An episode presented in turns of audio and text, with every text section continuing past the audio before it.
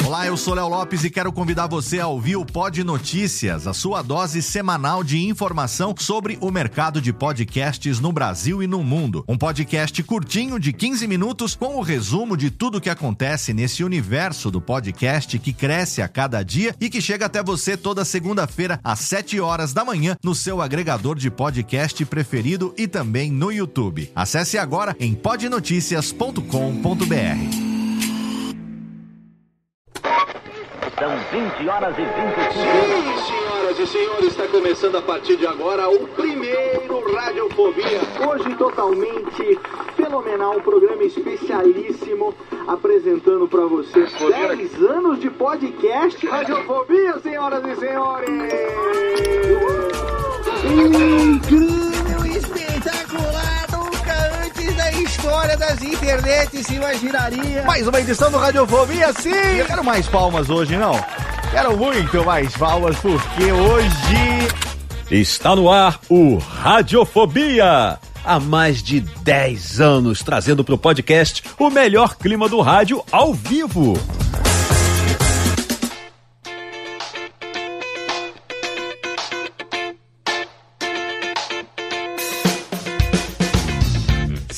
Saudações, ouvinte desocupado. Eu sou Léo Lopes e tá no ar diretamente pela Radiofobia Podcast Network. Mais um episódio do seu Radiofobia. Aliás, ainda estamos aqui, todos presos na quarentola. Por favor, Rubens e Jorge estão com frio porque tá uma friaca.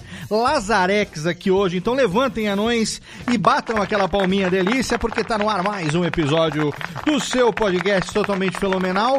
Sobrevivendo ainda nesta. Olha, gente, por que que chama quarentena? Se nós estamos. Ah, eu quero fazer uma pergunta filosófica já na abertura do programa aqui para meu querido príncipe negro do futebol maroto e o homem que emagreceu, Térica Reverb, pra mim.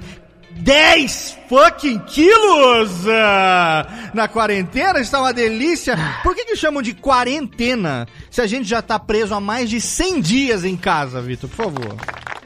Porque a humanidade é um eterno oi bebê, Tom Online me ilude, Léo. A humanidade gosta de ser iludida. Deus então livre. eles chamam de quarentena pra não chamar de duzentena, que é a nossa, Nossa. realidade. Chama de anentena, de qualquer coisa, acabou. Quer tô mais de 100 dias em casa. Mais de. Tô revoltado hoje, mais de 100 dias em casa! Putz, aquela roba! Quando que acaba E isso? sabe o que é pior, Léo? Ah. É 100 dias em casa sem quê? Porque eu, eu, quando eu queria ficar 100 dias em casa, não deixava. É. Agora que eu não quero ficar 100 dias em casa, eu tenho que ficar. É 100 complicado. dias em casa, cara. Puta, antes eu não transava porque não tinha com o que, agora porque eu tô longe. Pelo amor de Deus, não faz É isso comigo. verdade. Uma vez eu transei. Uma vez você transou e olha, acredito que você deva ter boas lembranças disso, gostaria de ter também. Estamos aqui com ele para receber nosso convidado de hoje e temos ela diretamente de Santa Maria. No momento dessa gravação faz exatamente 6, quase 5 graus. Ela que, puta, infelizmente perdemos a nossa cacatua, não, a nossa calopsita transexual. Temos que fazer aqui hoje um momento de Nossa mascota. nossa mascota, e ela está lá hoje toda trabalhada na calefação. Não, nossa, nossa Que? mascotex. Cas- mascotes, mascotes. tem que mas- ser é, gênero- exato, porque ela era. Porque ela. Gênero ela- neutro. ela- exatamente, estamos aqui Não com binária. menina Jéssica Dalcin. Era binária pelo contrário, né? Era binária. Olá, boa Olá, noite. tudo bem? Tô aqui fantasiada de edredom, Fantasia- para quem nos bom. enxerga. Fantasia Tá de edredom, grande. muito bom. É, e esse, e esse ano tá, um, tá uma bosta, porque esquenta e esfria e não tem, não tem padrão, né? Tipo, vai fazer frio um mês. Não, é três dias de frio, calor, aí frio de novo. O que, que tá acontecendo, hein, Jéssica? Acho que é daí que tá vindo esse negócio todo, hein? Essa, é do sul que vem as coisas as coisa frias É. aqui. Tá travada, Jéssica. A- As frentes frias. É verdade. Sim. As eu não queria. Vem, vem tudo da Patagônia, da Pataqui, Patacolá. Pataqui, patati, Ô, patatá. Jéssica, Jéssica, Ah, caraca. segura os gafanhotos aí também, tá? É Por favor, mesmo? Olha tá? aí. Por falar nisso, ele já, então, já teve a palavra, está aqui o homem que não tem medo de gafanhoto, Pedro Palotti. E aí, senhor Lopes? Tava saudade de gravar com você. Saudade de gravar. Estamos aqui hoje num tema muito interessante, conversando com um cara que é muito meu amigo. Como é que diria Laurito, hein?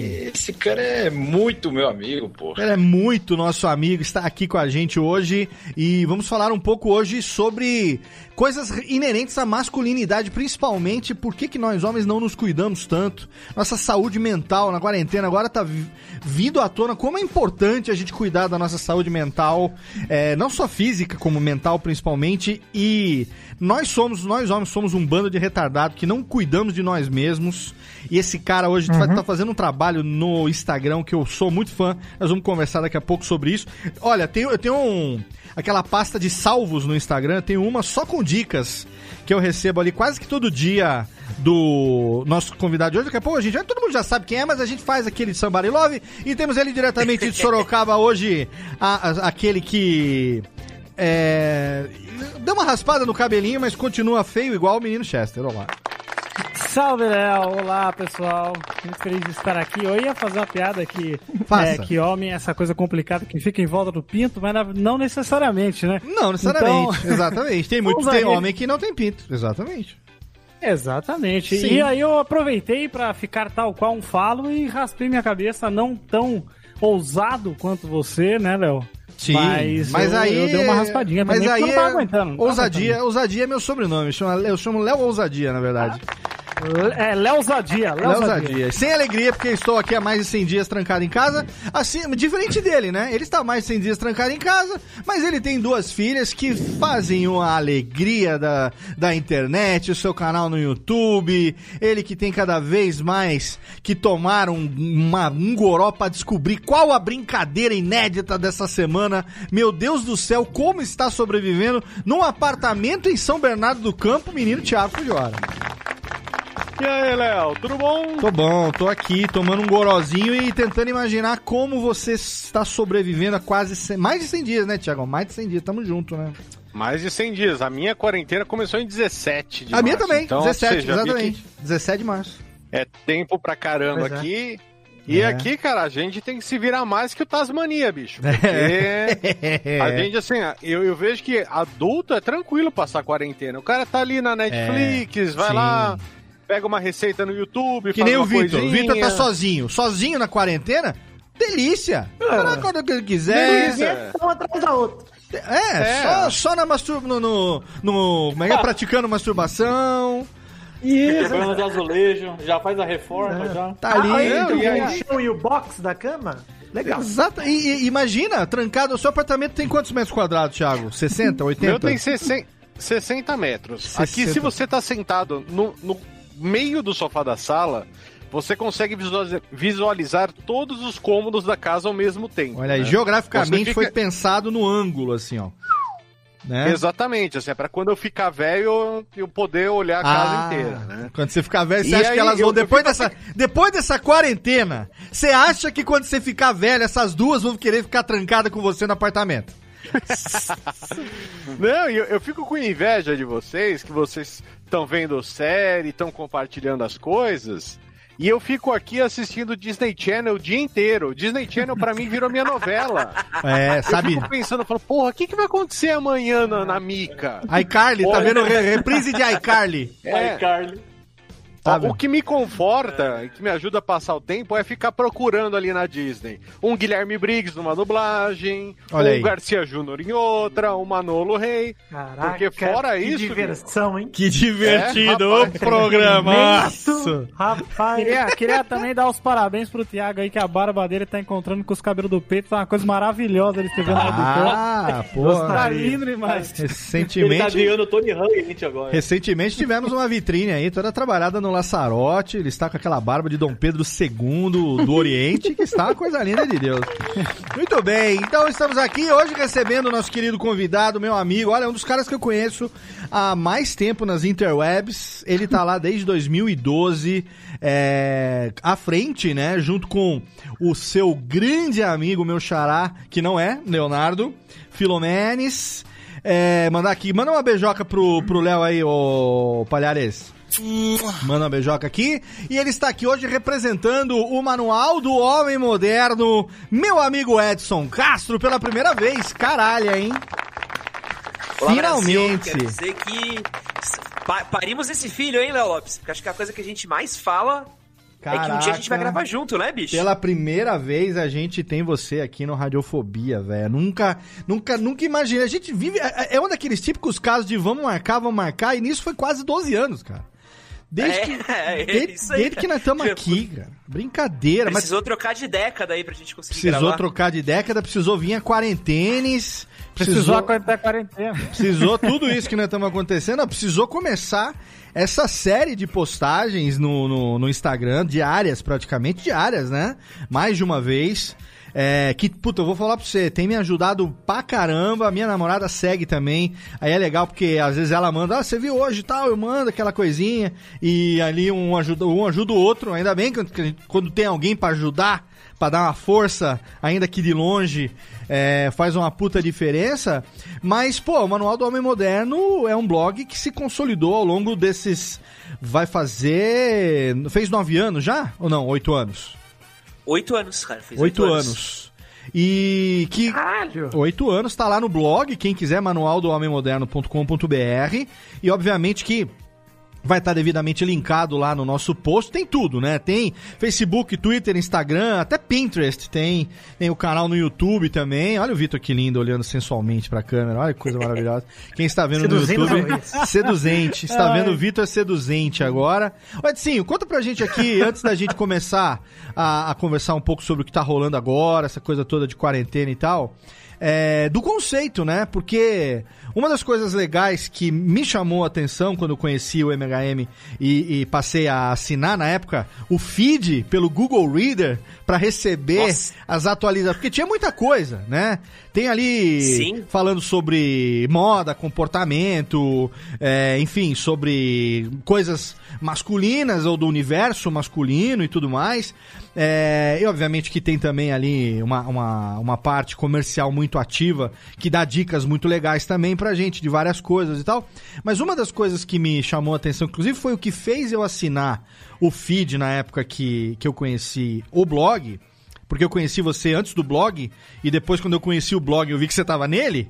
E aí a gente continuou de lá pra cá sendo amigo, e a gente tá sempre aí trocando ideia e se encontrando. Numa época que a gente fazia evento e participava, a gente se encontrava, né? E saía, Outra vida, né? Outra vez, saía pra tomar uns goró junto e tal, aquela coisa toda. Mas o que me chamou a atenção foi o fato de que é, eu percebia desde o começo uma tentativa que era bem sucedida do blog abordar os assuntos da masculinidade ou do universo masculino sem estereotipar. A gente teve aqui a- a- a- recentemente o Samuel Tonin lá da Sobre Barba, e a gente gravou um programa sobre barba, né, Pra falar sobre barba, cabelo e bigode e tal. E um dos assuntos que a gente levantou foi exatamente isso. No mercado, por exemplo, de produtos para produtos masculinos, né? Produtos para como é que chama, gente? É é, pro- barba. produtos, não, então, mas produtos de produtos de, de Cosméticos. cosméticos. Higiene. Higiene, cosméticos e tal, masculino e tal. É, a gente encontra muito coisa relacionada a é, aquela coisa. Como é que é que a gente falou, meninos? É, Caveira, lenhador. Caveira, lenha, cha- shampoo com formato de revólver. É, Essas, Ai, ai. essas coisas que. Estereotip... Se é pra homem, tem que ter uma coisa agressiva, Masculina, ou escura. É um cara gostoso na foto. É, ou que é O homem tomada- gosta disso. Tem que é o Tomada com- Cristiano Ronaldo. Isso, o Clemente e o Cristiano Ronaldo. E aí a gente falou exatamente sobre esse ponto, que é uma das coisas que eu percebi é, que até hoje o MHM se preocupa bastante em não estereotipar, muito pelo contrário, em trazer uma visão é, da- da- do universo masculino de uma maneira mais pessoal, digamos assim, né? Então, compartilha com a gente um pouco do conceito, como que foi a ideia de fazer lá em 2012 é, um blog voltado para o universo masculino. Tinha alguma coisa na época ou vocês viam ali um gap, procuravam coisa e não achavam e falavam, ah, vamos fazer então a gente para ver o que dá? Como é que foi, cara? Cara, uma coisa que tinha e que não tem mais hoje em dia, e é uma das principais inspirações nossas, era a gloriosa revista Playboy Sim. e a revista VIP. A gente- nós éramos dois leitores da revista VIP, eu Sim. e Léo, Leitores. e da revista Playboy também. Pra leitores, E- usuários, né? Usuários da revista. né? Não, e pior que a gente era leitor mesmo, cara, porque eu trabalhava em Sim, redação. também, também era muito. Em redação era, muito comum chegar. A, a redação normalmente o cara assina um pacote inteiro de uma editora, assinava, né? E você recebia meio que uma, uma chaproca, assim, Sim. com todas as revistas da editora do mês. Era G Magazine. E aí a gente. Cara, tinha de tudo. Isso é uma loucura. E aí a gente, como a gente, eu, eu escrevia sobre bares, escrevia sobre balada, escrevia sobre bebida. Acabava que a revista VIP, a revista Playboy, sempre acabava trazendo muita pauta pra gente. E aí, cara, nessas, antes que eu era acostumado a ler as figuras só, a gente acabava lendo matéria, acabava lendo reportagem. Isso aba- acabou. Colava acabou uma conhecendo- página ali no tal. tudo É. certo. Eu ficava, olha, virava só uma quero dizer que eu-. Eu ficava muito puto quando eu tava entretido numa matéria, de repente um seio. Eu, porra, o que, que é isso? Tô lendo a matéria, um seio. Que absurdo! Tira pena, esse né? seio Você daqui. vida e Pô. você um seio, né? Que é uma barra. Eu quero um perfil de uma personalidade, eu não quero um seio. Eu quero por isso. uma coisa que é muito playboy dos anos 80. Entrevista com, entrevista com Chiquinho Scarpa, José Vitor Oliva. É, Chiquinho Scarpa falando Nossa, essa do... Zé Camargo, uma alegria, Playboy. Eu quero Playboy ver- era tristeza, porque às vezes você tava vendo, queria ver a Sheila Melo pelada, aí tinha uma entrevista sobre o plano real. Entrevista E falando do meu pinto. Exato, exato. Foda. E- Tutorial de e não aí, gravata. Sim, nó em gravata eu tinha isso aí, tutorial. de- Porra. Comprei a Não, e edição acabou só que- pra isso. Então, e acabou Tinha que que tudo isso acabou ensinar a fazer nó de gravata com uma mão só. Esse é o esquema do- do Playboy. E acabou que essa, época que a gente lia muito pra, produzir conteúdo, a, gente acabava, acabou coincidindo com o momento da minha vida que eu tinha acabado de sair do estágio, fui contratado, comecei a ganhar uma graninha. Minha família nunca teve muito dinheiro, né? É, meus pais são separados. E aí acabou rolando aquela coisa de. Ah, pô, onde é que eu vou comprar uma roupa pra mim? Que roupa que é legal aqui? Pô, eu quero sair com uma garota, pra onde é que eu levo ela? Como que eu levo? E o que a gente acabou vendo que tinha de conteúdo pro público masculino na época, tinha dois tipos de conteúdo. Ou se tinha uma coisa mais no padrão da revista VIP, que tem uma matéria que eu sempre acho emblemática, que era intitulada Nova Moda do Verão, o Blazer.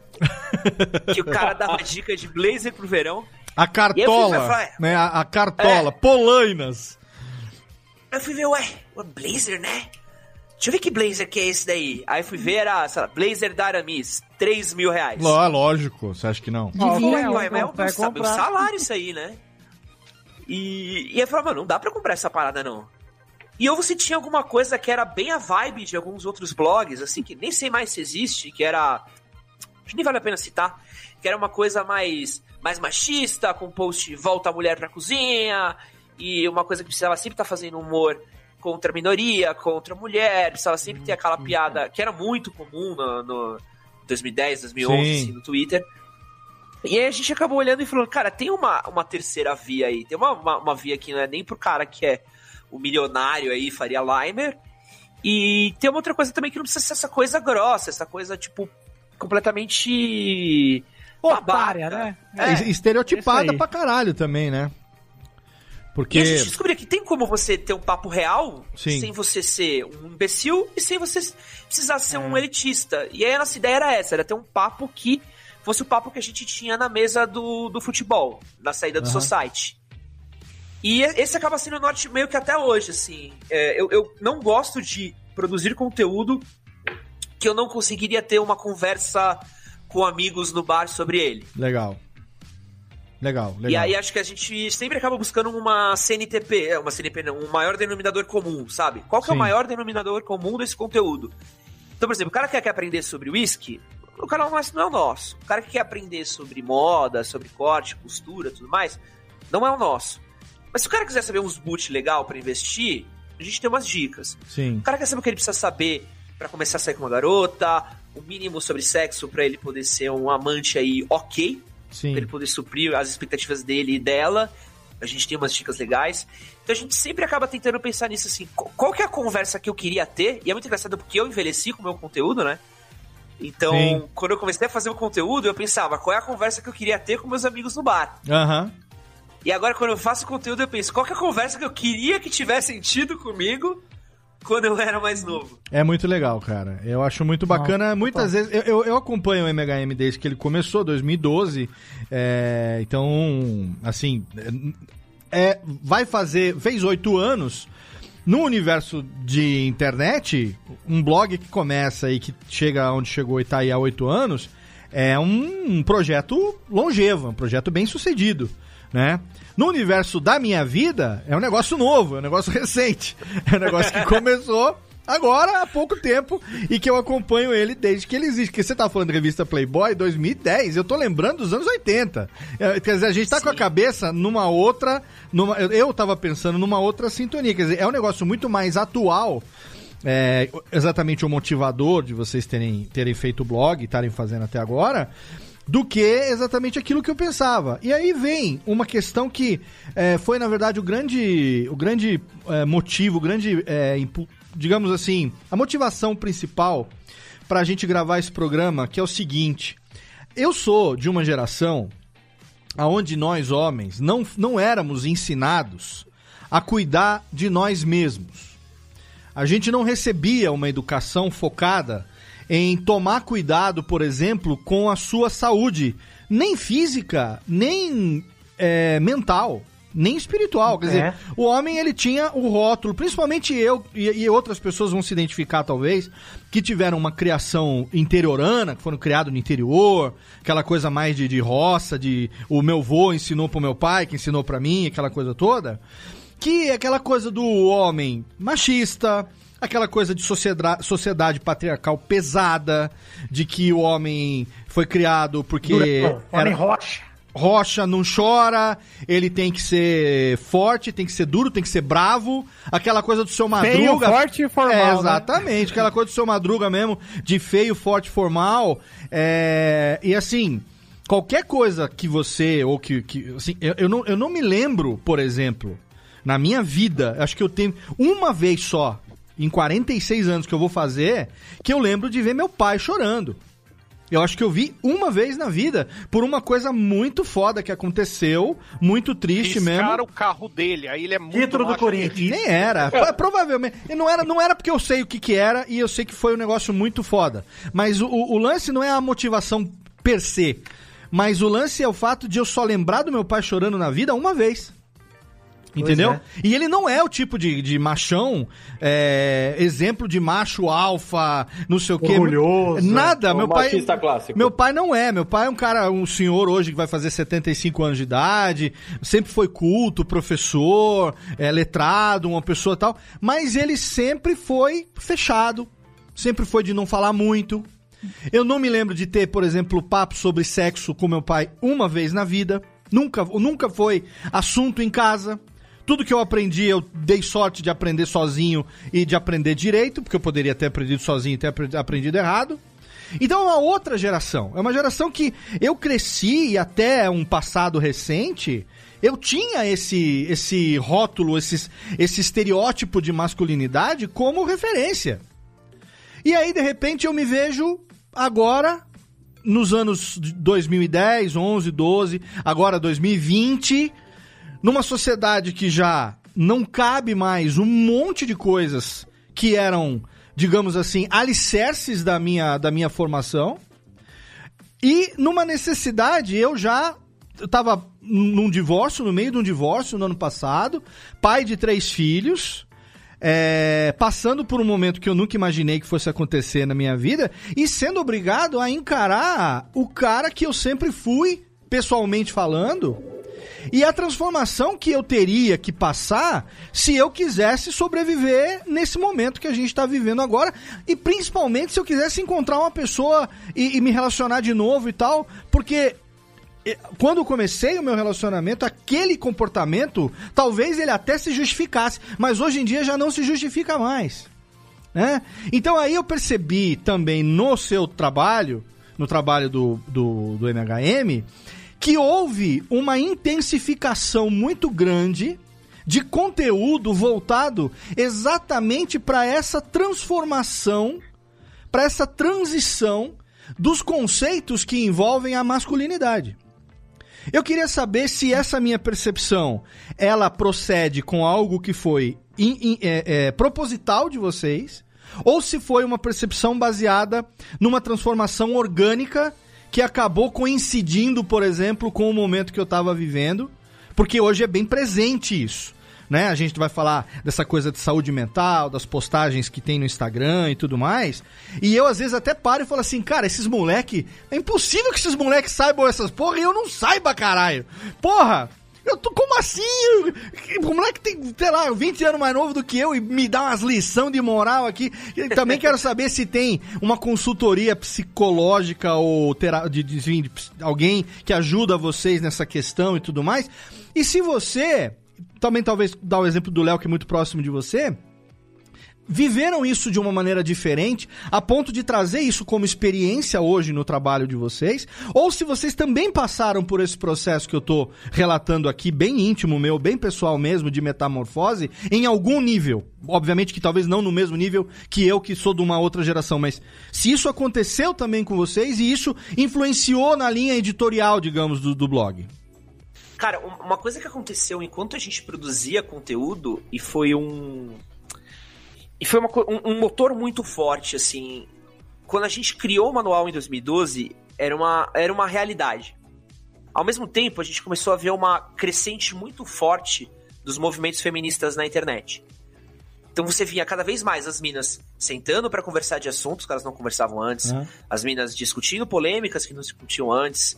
É, a gente começou a ver coisas que passavam, não passando mais começou a, a, entender um pouco do que podia, do que não podia, entender um pouco do que era, do que, que não era agressão, e a gente começou a ter muito contato com essas pessoas, tanto de ambiente de trabalho como de amigas minhas, pessoas perto de mim. E acabou que foi muito louco que essas pessoas sempre foram as pessoas que sentavam para conversar com a gente. Então, é, isso eu acho muito doido, que toda vez que a gente, em quase oito anos de jornada, a gente já teve alguns pequenos embates, nada muito grande, com alguns outros perfis de criadores de conteúdo mais machistas, uma galera voltada mais para uma coisa mais retrógrada. Esses caras nunca vieram trocar ideia com a gente. Mas a gente já teve diversas minas que, a partir do momento que via uma coisa que a gente pegava, virava e falava assim: pô, cara, isso que você falou não é legal.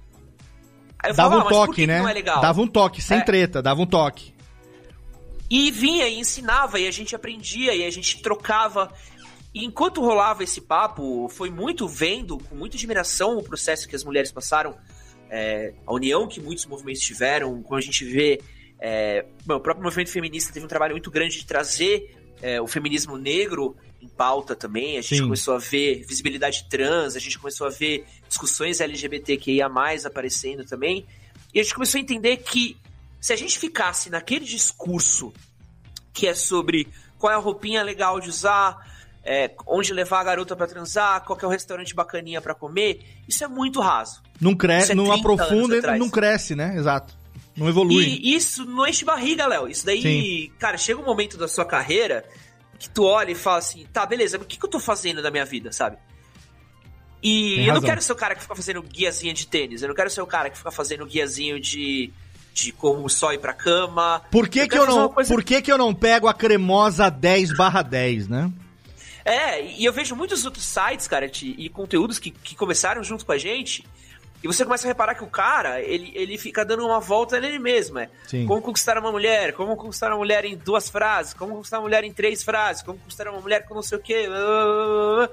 Eu falei, bicho, eu sou mais que isso. Tá Mas isso vem de uma construção onde é muito, muito egocêntrica, cara. É demais. É. E, e, e, essa quebra é muito complicada. Falocêntrica, né? É, falocêntrica. É, falocêntrica e egocêntrica não, no cara mesmo. É você resumir... também que é uma questão de... É, é, resumir a existência do homem... É você resumir a existência do homem a mulher. Ah, a pegar a mulher. É Exato, isso aí. Isso aí. E, eu, e cara, eu não sei vocês, mas eu sou uma criatura muito mais complexa do que isso. Eu, pô, não, inclusive, o que eu menos fiz na vida foi. É. Sim. Não, e você não, também. E você e... sofre uma pressão, né? Você sofre uma pressão por achar que a única forma de você ser um homem de verdade é se você Completo. pegar qualquer mulher. Não, e... Você, não importa, né? Mesmo e ao que mesmo... você não queira, você tem que fazer isso. E né? ao mesmo tempo você tem anula que... a possibilidade do cara que gosta de outros caras querer as mesmas dicas para ele se dar bem com outros caras. Então você tá, você tá num foco que é um foco que é do século passado ainda, né? Se você não, manter você essa tem pegada. Um, tem um conceito, Léo, que eu não sei se você já ouviu falar, que é o Man Box, que é a caixa dos homens. Não ouvi falar, me conta. O que, que é o conceito? É um conceito muito bacana, cara, que tem muito a ver com o que você falou sobre o papo dos produtos de barba.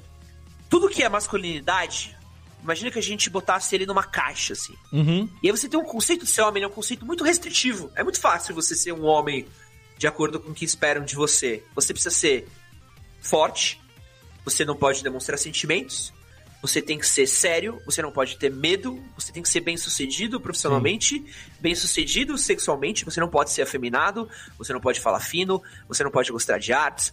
Tem uma caixa e uma série de regras que ela é muito delimitadora do que é o conceito do homem. E isso prende a nossa existência, isso prende quem a gente é.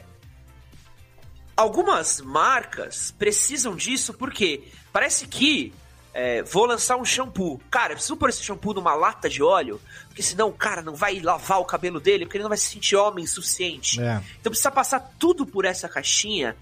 E às vezes você quer fazer uma coisa que tá por fora. Às vezes você quer. É quase aquele filme Billy Elliot, sabe? Sim. Às vezes você encontra a sua potência, você encontra a sua forma de expressão, você encontra um fator que seja o seu fator.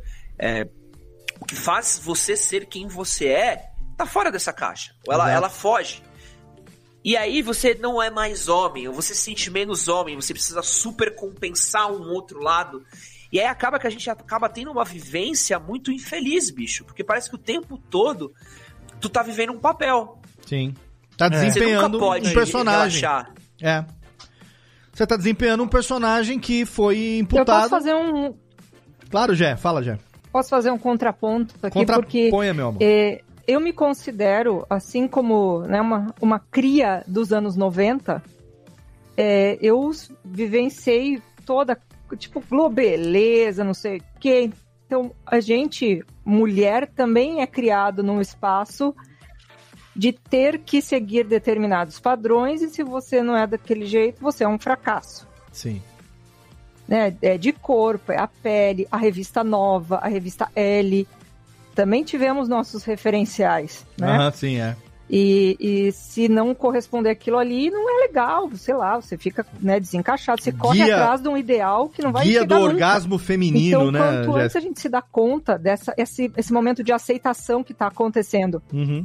E eu vejo, eu, eu, eu me coloco como alguém que, embora tenha crescido num ambiente saudável, sou uma cria do meu tempo. Então eu sou machista Uhum. em muitas coisas. A minha namorada fala exatamente E- isso, que Preconceituosa. ela que, quebrar o próprio machismo é uma das grandes dificuldades que ela teve no começo dessa, dessa reconstrução também, que ela se posiciona como feminista e ati- ativista e tal.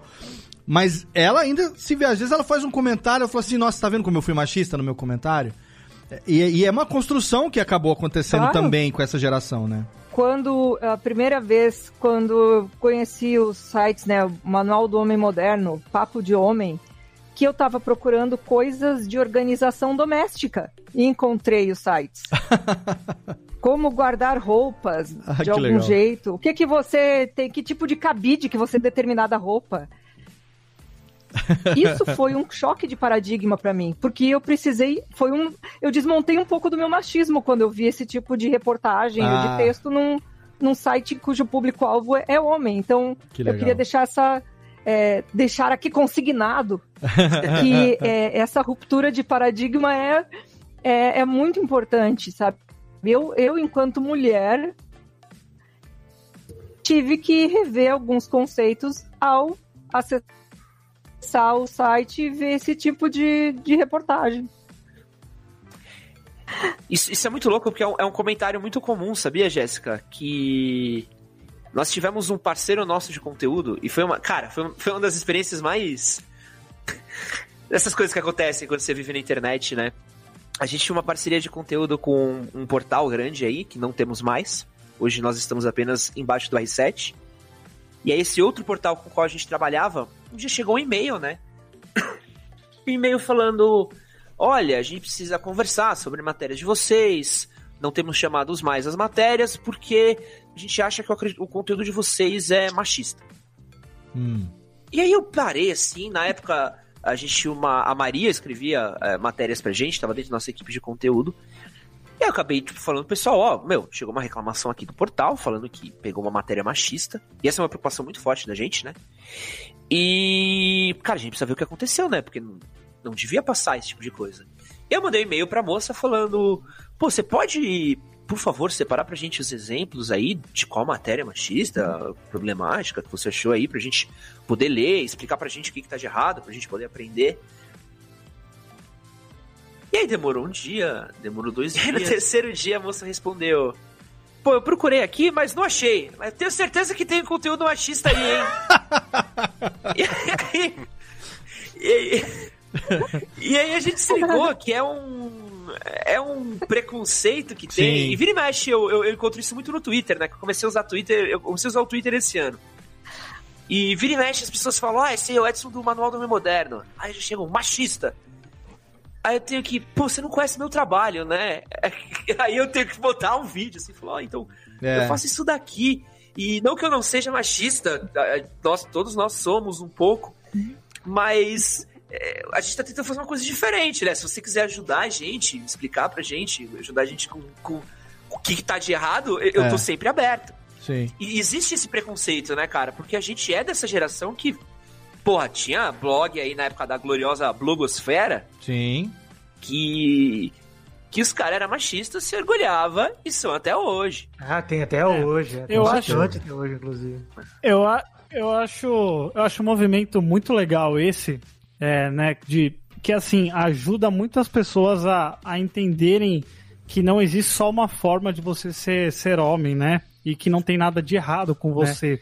E mas ao mesmo tempo também é, a- atrelado a isso acaba surgindo muita galera que eu vejo muito Twitter, Facebook e tudo mais que é o famoso feministo, né? Que é o cara que, que geralmente ele, ele, ele usa muito dessa, dessa fala, né? Da, da- da- que, que a gente discute todo, todo dia e tal, e se coloca na frente de uma discussão como o feministão e tal, mas ele usa isso às vezes pra pegar mulher, por exemplo. Mas ele se um apropria do exemplo, lugar né? de fala cara da usa mulher pra, em benefício próprio, Isso né? aí, Ah. pra em benefício É, eu- próprio.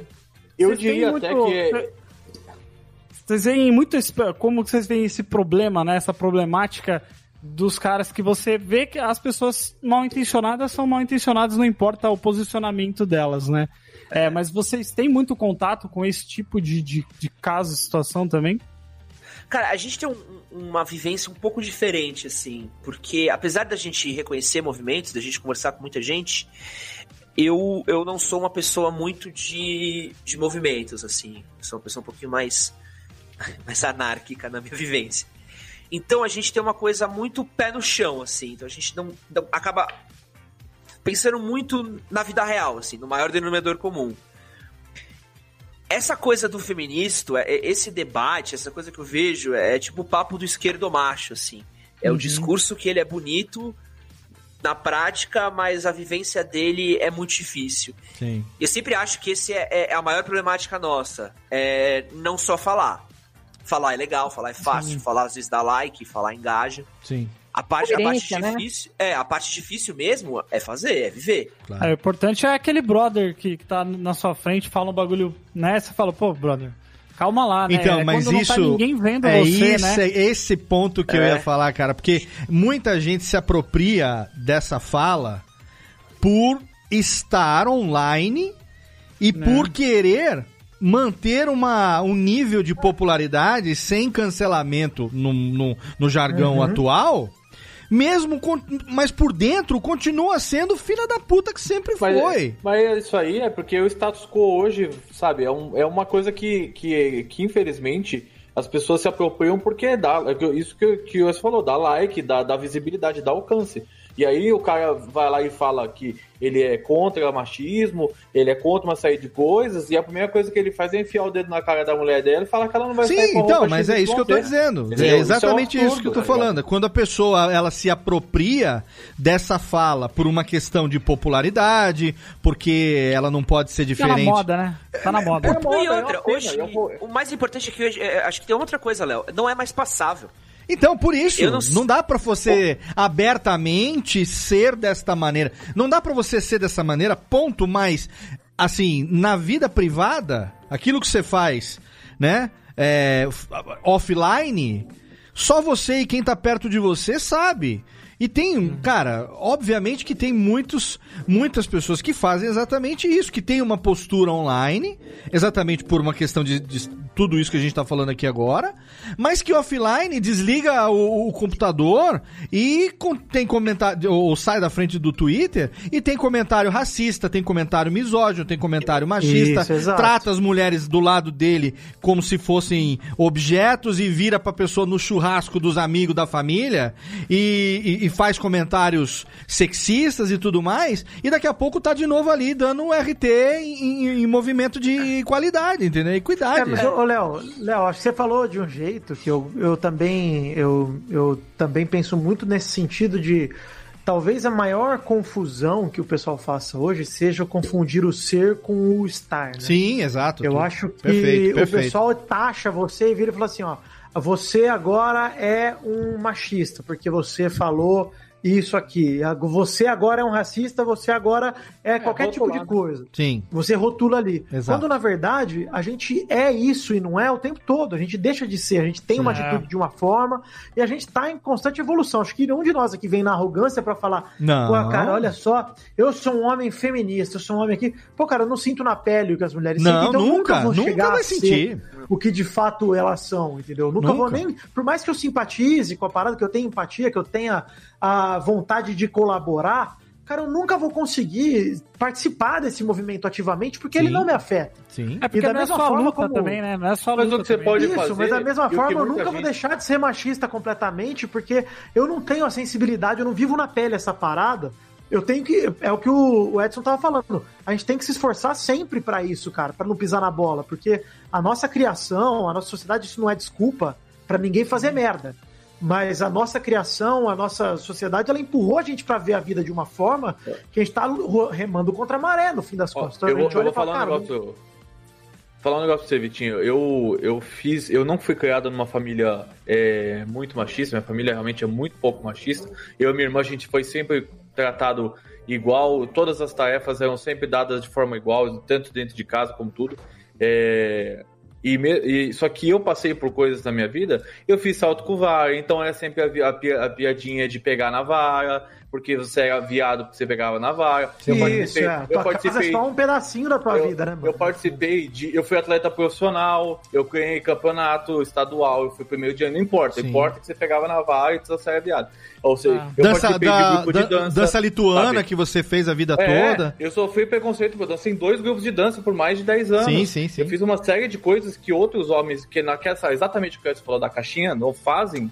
E eu sofri preconceito porque por isso, e eu, eu, eu sempre me incomodava, porque, cara, é- é- eu não posso ser feliz porque eu gosto de fazer coisas que a- uma maioria machista Exato. acha coisa de gay. Uau! Meu Deus, entendeu? Tipo, eu nunca deixei de fazer essas coisas porque eu. Total, Pedro. Entendeu? É, um- é um absurdo. Eu- Isso sempre me Então, incomodou. mas Pedro, isso, isso eu falo pra você, até, é, numa, até uma pergunta pra você, então.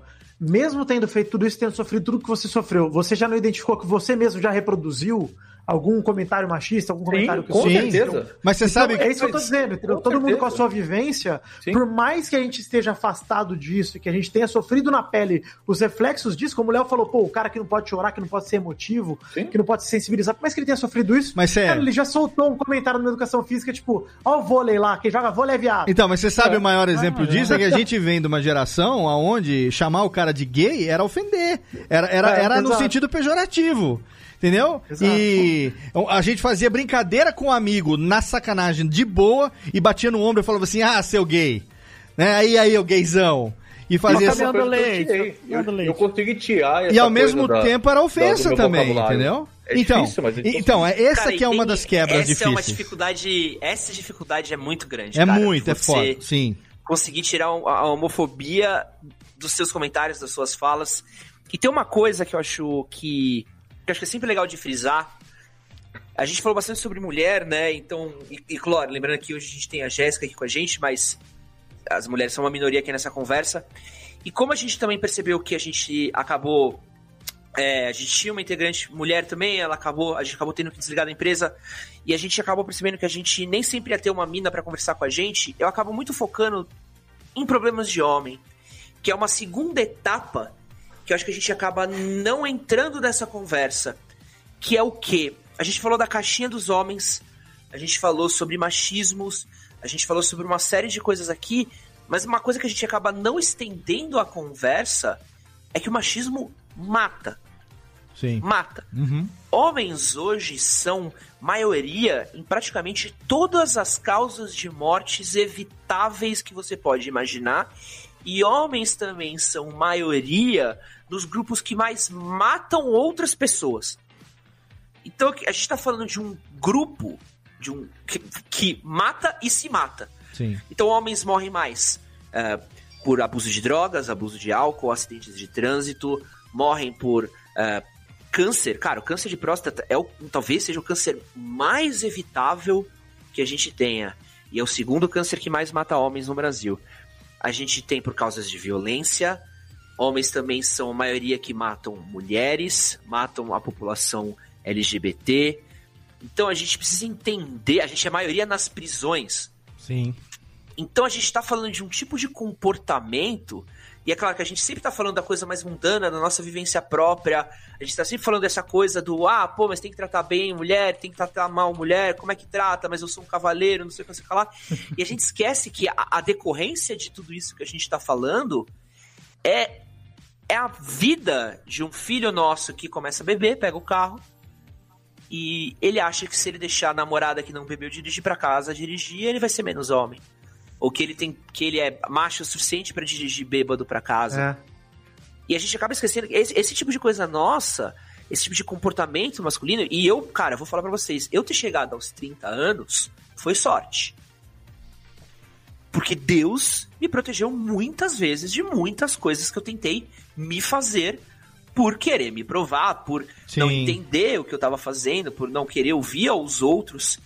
E é isso é muito louco, assim, que a gente precisa sempre reforçar esse papo, porque não é só uma questão de guerra dos sexos. É muito mais do que guerra dos sexos. É uma coisa que mata, tá, matou, está matando e vai matar e que a gente precisa rever esses comportamentos. Sim. É muito mais do que se ofender por, nossa, fui chamado de gay. É uma coisa que o cara, ele é, ele tá numa briga de bar, um maluco peita ele, ele acha que tem o direito de pegar uma arma e dar um tiro. Sim, sim. Por quê? Porque com o sujeito homem você não mexe. Mexeu comigo, é, exato. Uhum. Sim. Olha, gente, ó, o papo tá muito legal. Eu quero dar uma pausa aqui agora. Olha, Por- só deixa eu. de- pode dar pausa, deixa eu só falar um negócio que eu acho muito legal Fala. que o, que o Edson falou. Pode falar. Que é. Eu acho muito legal quando a gente fala sobre esse tipo de, de, de pauta, enfim. Eu gosto muito de refletir sobre isso desde os últimos anos. Sim. Usando a primeira pessoa. Acho muito importante. Tudo que o, o Edson falou, ele falou somos, nós, e isso, quando a gente se inclui Sim. como parte do problema, a gente identifica que, cara, é, é um trabalho de fato constante. Ele não para. Não é, opa, me tornei é, o esquerdomacho, agora estou livre Sim. do machismo. Exato. Isso não acontece, né? Ele vai acontecer a nossa vida inteira, cara. E a gente tem que passar para que os nossos filhos, nossos netos, é, herdem o mínimo disso, para que eles passem para frente o mínimo disso, o mínimo disso, até que isso acabe, né? Exa- exatamente. E, a- a- assim, acho que eh, todos nós aqui temos eh, experiência recente para poder utilizar pelo menos alguns desses exemplos em primeira pessoa e dizer eu fiz, eu faço, eu estou fazendo. Você vê que em momento algum a gente está colocando a realidade fora da gente. Uma dos, um dos principais motivos de eu querer gravar esse programa e quando eu convidei vocês no nosso grupo né, de, de integrantes era, gente, eu quero falar sobre é, saúde mental do homem, quero falar sobre coisas que envolvem a gente que a gente não tem muito espaço no dia a dia para poder conversar.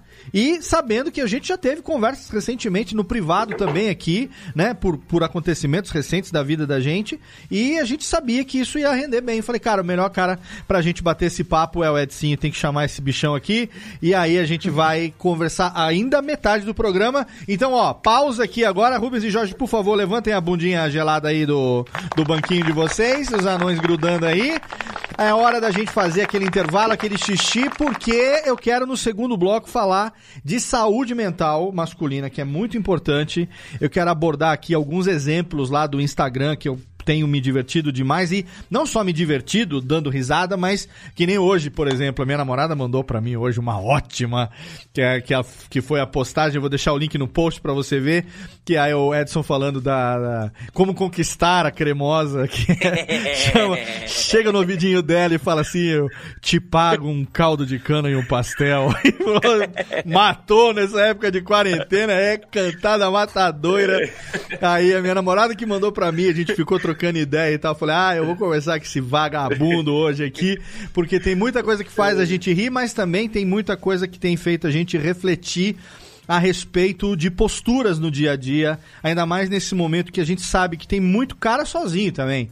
Por exemplo, o Vitor agora só não tá 100% sozinho porque foi pra casa da família em Ar- Araraquara, né, Vitor? Araraquara. Araraquara. Fala de mamãe. Mas eu tenho amigos que estão sozinho full time nesse momento. Jeff Paiva, por exemplo, tá sozinho lá na, na Vila Madalena, em São Paulo. Outros amigos que estão, sabe, totalmente all by myself ali. E, porra, você vê no Instagram o cara se distraindo, fazendo, fazendo os carbonara lá e tem, fazendo as coisas diferentes e tal. E aí vem o- as postagens do MHM ajudando bastante essa coisa da saúde mental masculina, que eu quero emendar com isso que o Edson falou agora no final desse bloco, que tem a ver com. Tudo tem a ver com essa coisa de saúde mental. Eu tava vendo o Dark recentemente com a minha namorada, e aí ela me fez um comentário e falou assim: Cara, você já parou pra pensar que. 70 80% dos problemas dessa série podia ter sido resolvido com uma bela terapia? Minha namorada falou isso. Podia ter sido resolvido. Esses Aí dias. eu falei assim, com uma bela terapia e com um goró, porque ninguém toma uma breja nessa série inteira. Não, Pois eu é. fico puto com filme, série que você olha que as pessoas não conversam. Sabe, É? Tipo assim, sabe Batman vs Superman, que se os caras tivessem sentado um minuto É. pra conversar. Isso! Ô, o filme tinha a cinco tua minutos mãe, de duração. como é que a Isso tua é mãe... 30 Minha, a É minha mãe coisa. chama Ninguém Marta. Pô, nada. a minha também chama, caralho. a mãe tem o mesmo nome. Pô, que legal aí. Ó, pô, a gente tem mais afinidade do que imaginava. O que que você Tá sente? bravo comigo por quê, né? Ah, causa É, disso. porra, eu nem sou tão ruim, né? Pô, até a mãe tem o mesmo nome. Chega aqui, vai, porra, tá vendo só? Pa- um papo e uma terapia, como não teria um gorozinho sentar pra tomar um goró, como não teria ajudado. Enfim, gente, ó, muito legal. A galera que tá no YouTube, você sabe, Radiofobia tem transmissão ao vivo pelo YouTube. A gente tem. Não, pode continuar batendo palma, Rubens e Jorge. Não sei por que, que vocês pararam. A gente tem uma galera assistindo ao vivo aqui agora no YouTube, youtube.com/barra radiofobia. Todos os nossos programas, desde o especial de 11 anos agora, tem a transmissão em vídeo no YouTube. Gente, se você não sabe, você que tá ouvindo Radiofobia agora pelo feed, não é aquela coisa de uma imagem estática e o áudio no YouTube, não. Pra isso a gente tem o podcast.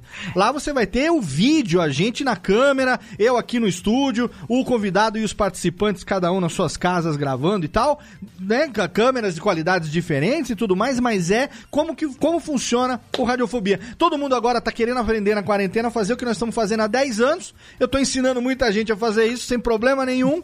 E nisso nós estamos vendo aí uma mudança, né? Nesse paradigma também das gravações de podcast, da, da, da produção de conteúdo remoto. Então a gente tá lá também no YouTube para poder te dar uma opção. Em vez de você ouvir o Radiofobia, você tá ali no fim de semana, quer ver a gente ali na sua TV, no seu smartphone, no seu, no seu tablet, enfim assistir o Radiofobia como se tivesse num programa de rádio com estúdio e tudo mais, tem a opção também lá. E a galera do YouTube tá aqui, uma galera legal no chat que vai mandar pergunta pra gente fazer. Se tiver alguma inteligente, né, Jeff? Se não tiver, também filtra, né, querido? Aí já. É, isso aí. No exatamente. final do programa a gente puxa as perguntas aqui. Então agora bloco de e-mails aqui, cartinhas do Totô. Vamos fazer um chai chai. Galera do YouTube continua vendo a gente, mas a galera do podcast vai pro nosso bloco de recados e daqui a pouco tem mais Edson Castro, meu amigo do manual do manual do Manoel, foi o manual do mundo, ó. Iberê Tenório hoje, do manual do homem moderno hoje aqui no nosso Radiofobia, aliás.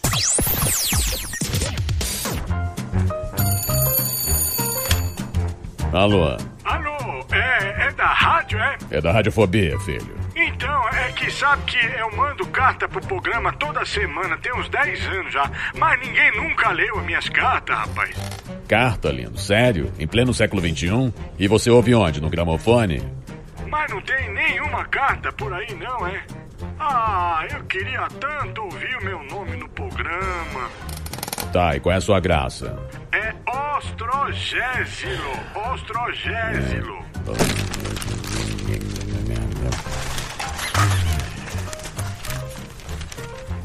Achei sua carta, mas vamos te chamar de Totô, tá?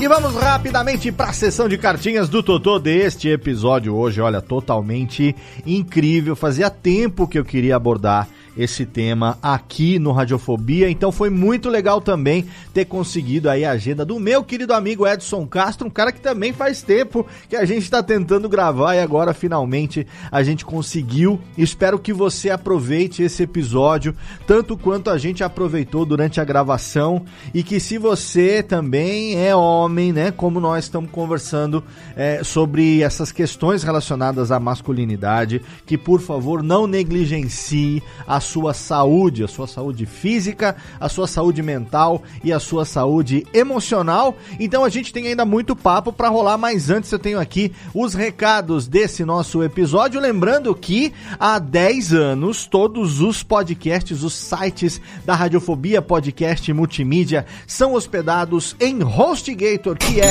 um dos melhores serviços de hospedagem do mundo, nosso parceiro há 10 anos. Cara, a gente não estaria há 10 anos no mesmo serviço de hospedagem se ele não fosse um serviço excelente. E o melhor de tudo é que se você é ouvinte dos nossos podcasts, você tem até 60% de desconto no plano que você precisa para tirar o seu projeto, para tirar a sua ideia do papel. É só você entrar lá no nosso site radiofobia.com.br/podcast e lá você vai encontrar o banner da HostGator. Tem lá no rodapé da página e tem também em todas as postagens de todos os episódios. Você vai ver ali o Snap, que é o jacarezinho da HostGator. Você vai clicar, vai para uma página dedicada que você vai encontrar até 60% de desconto em plano compartilhado, em VPS, em plano dedicado, naquele que você precisar, naquele que for o melhor para o seu projeto. Com certeza você vai encontrar ali um descontão para os ouvintes dos nossos podcasts. Então não perca tempo e entre agora. Faça como a gente, que estamos lá há 10 anos, no sol, ali na folga, tomando ali uns Beanie Nightzinha ali no condomínio do mais alto garbo e elegância que é HostGator. Tá no ar mais um episódio do Radiofobia, o podcast para quem gosta de cerveja. Radiofobia número 14 já tá no ar, dessa vez destilando a nossa saudade de um bar. Ah, que saudade de um boteques. Eu, meu amigo John e Calote, os dois ali, os bigodeira proprietários ali da Juan Caloto, você sabe, a cervejaria Juan Caloto. E recebemos também a presença do amigo Vince Vader, ele que participou junto com a gente, ele que é amigão do John e do Calote há muito tempo e que tem papo de bar. Papo de bar é excelente. Geralmente, quando a gente vai no bar, a gente tem a famosa filosofia de boteco, que a gente filosofa sobre as coisas relacionadas à vida em geral no boteco, no bar. Nesse programa, nós filosofamos a respeito do próprio bar, exatamente. Então, um programa totalmente leve para a gente poder matar a saudade, agora que já acabou ali a campanha extremamente bem sucedida do crowdfunding salvar o Juan Caloto. Os meninos estavam ali ocupados fazendo, empacotando, embalando, mandando para todo mundo, mas agora a gente já tá de volta. Então tem lá no seu feed, tem o feed da Radiofobia Podcast Network e tem também no feed dele lá bonitinho. É só você procurar Radiofobia. Exatamente, é um trocadilho como sempre, né? Velho gosta de fazer trocadilho. Então você vai lá procura Radiofobia para você poder ouvir o nosso podcast feito para quem gosta de cerveja. Lembrando que se você é menor de 18 anos, você pode ouvir o programa, mas você ainda não pode beber, beleza? E se você já é maior de idade, aí você pode ouvir o programa, você pode beber e quando passar essa pandemia, você chama nós que a gente vai beber junto. Mas enquanto isso, ouve mais um episódio do Radiofobia. E eu quero convidar você para participar do grupo que neste momento aqui já tem mais de 260 participantes, que é o nosso grupo de ouvintes, produtores e apresentadores dos podcasts da Radiofobia Podcast Network no Telegram, exatamente, aquele mensageiro bonitinho que permite que a gente tenha ali um contato diário. A gente tem ali, ó, produtores de podcast da casa, tem produtores de podcast que são amigos amigos nossos que participam também. Ali o Henrique Machado, Bruno Iago e João Paulo Gomieiro do Troca o Disco estão ali fazendo parte. Tato Tarkan e Professor Mauri, os marechais ali da Cavalaria Geek, da Rede Geek, estão ali com a gente também. André Gordirro.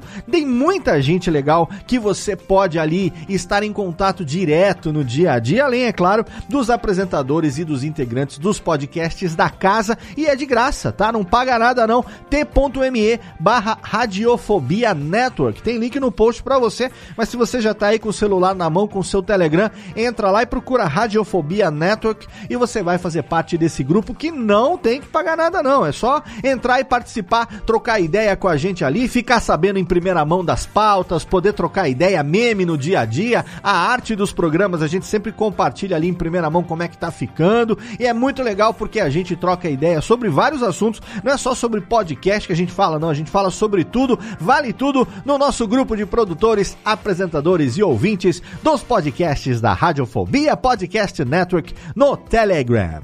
Agora a técnica roda a vinhetinha, chama de volta a galera porque tem mais aí, ó, mais de uma hora de papo ainda pela frente e é um papo muito legal. Não deixa de compartilhar com a gente a sua opinião, seu feedback e continuar interagindo com a gente nas redes sociais, arroba Radiofobia Aliás, ali no Twitter, tem também a fanpage no Facebook, facebook.com barra Radiofobia Podcast. E se você quiser seguir os nossos integrantes ali no post desse programa, tem ali no rodapé da página o link pro Twitter de todo mundo, então é só você interagir com a gente enquanto você ouve a segunda parte desse episódio hoje, totalmente construtivo e saudável, espero que sim, para mim foi muito legal gravar esse episódio do seu Radiofobia, aliás. Radiofobia. Radiofobia. Radiofobia. Radiofobia. Radiofobia.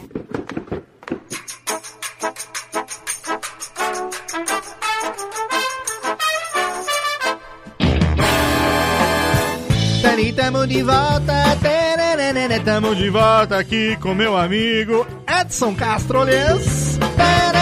Tamo de volta hoje com Manual do Homem Moderno, lhes. Aqui nesta quarentena, cententena, sei lá quantas tenas faz que nós já estamos presos aqui dentro de casa. E estamos aqui com o time hoje totalmente repleto. Ela que está aqui diretamente de Santa Maria e que está ali com o seu, a sua calefação, menina Jéssica Bertoles.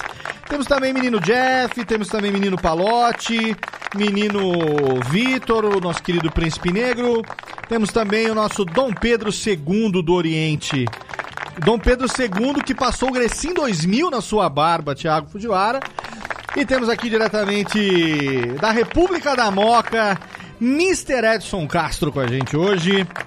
Aqui, diretamente do Manual do Homem Moderno, batendo esse papo hoje nesse Radiofobia totalmente fenomenal. Temos uma galera no YouTube que daqui a pouco vai mandar pergunta ou não. Se não mandar também, não faz a menor diferença, porque a gente se basta.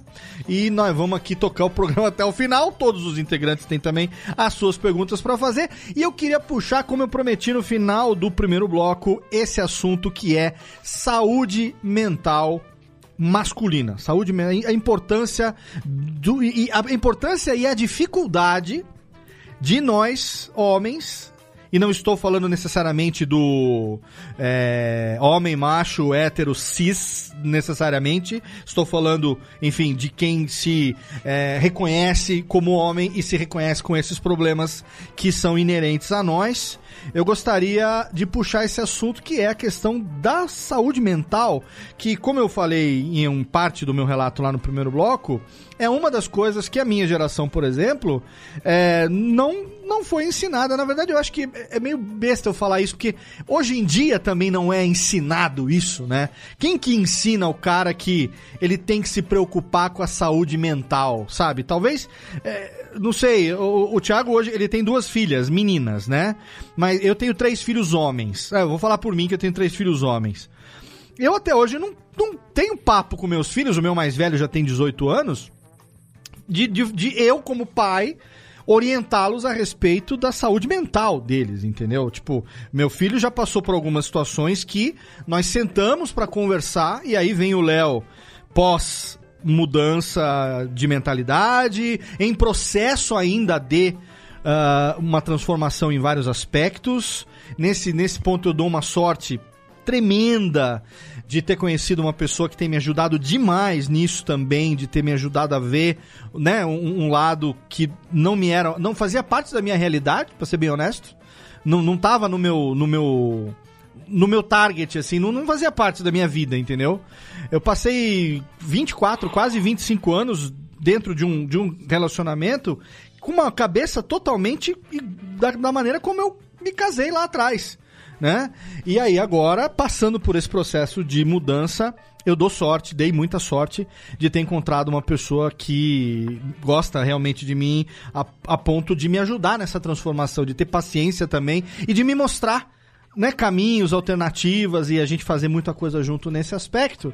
Então, assim, quando meus filhos passam por uma situação, eu já tenho o discernimento de sentar e conversar a respeito de coisas que eu não me lembro de nunca ninguém ter tido esse tipo de conversa comigo relacionado à saúde mental, relacionado à questão da, da do sentimento que nós homens também temos, sim, mas muitas vezes, a maioria das vezes, dependendo da sua geração, como no meu caso, fomos ensinados a reprimir esses sentimentos, a não, não, não exprimir, né? não expressar isso de forma nenhuma. E isso tem um efeito prejudicial, destrutivo, enorme no, no, no, no caráter das pessoas e, e é geralmente também é causa de muitos desses problemas que o Edson apontou no final do primeiro bloco, né? Como sendo é, quem mais mata, quem mais morre, enfim, essa coisa toda da, da nocividade. Da, a, o, o quão nocivo é o meio que muitas vezes a gente acaba é, estando o ambiente que a gente acaba também construindo para nós mesmos, né?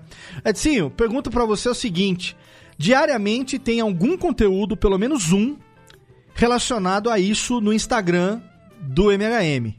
Eu sei porque eu sigo, eu citei já, que eu troco ideia. Minha namorada, a gente um curte, manda pro outro. Quem vê primeiro, manda por direct pro outro e tal. Muitas vezes eu curto, falei com isso, falei sobre isso com você também já. É, e eu quero saber se isso que às vezes para mim tem um efeito muito cirúrgico, sabe?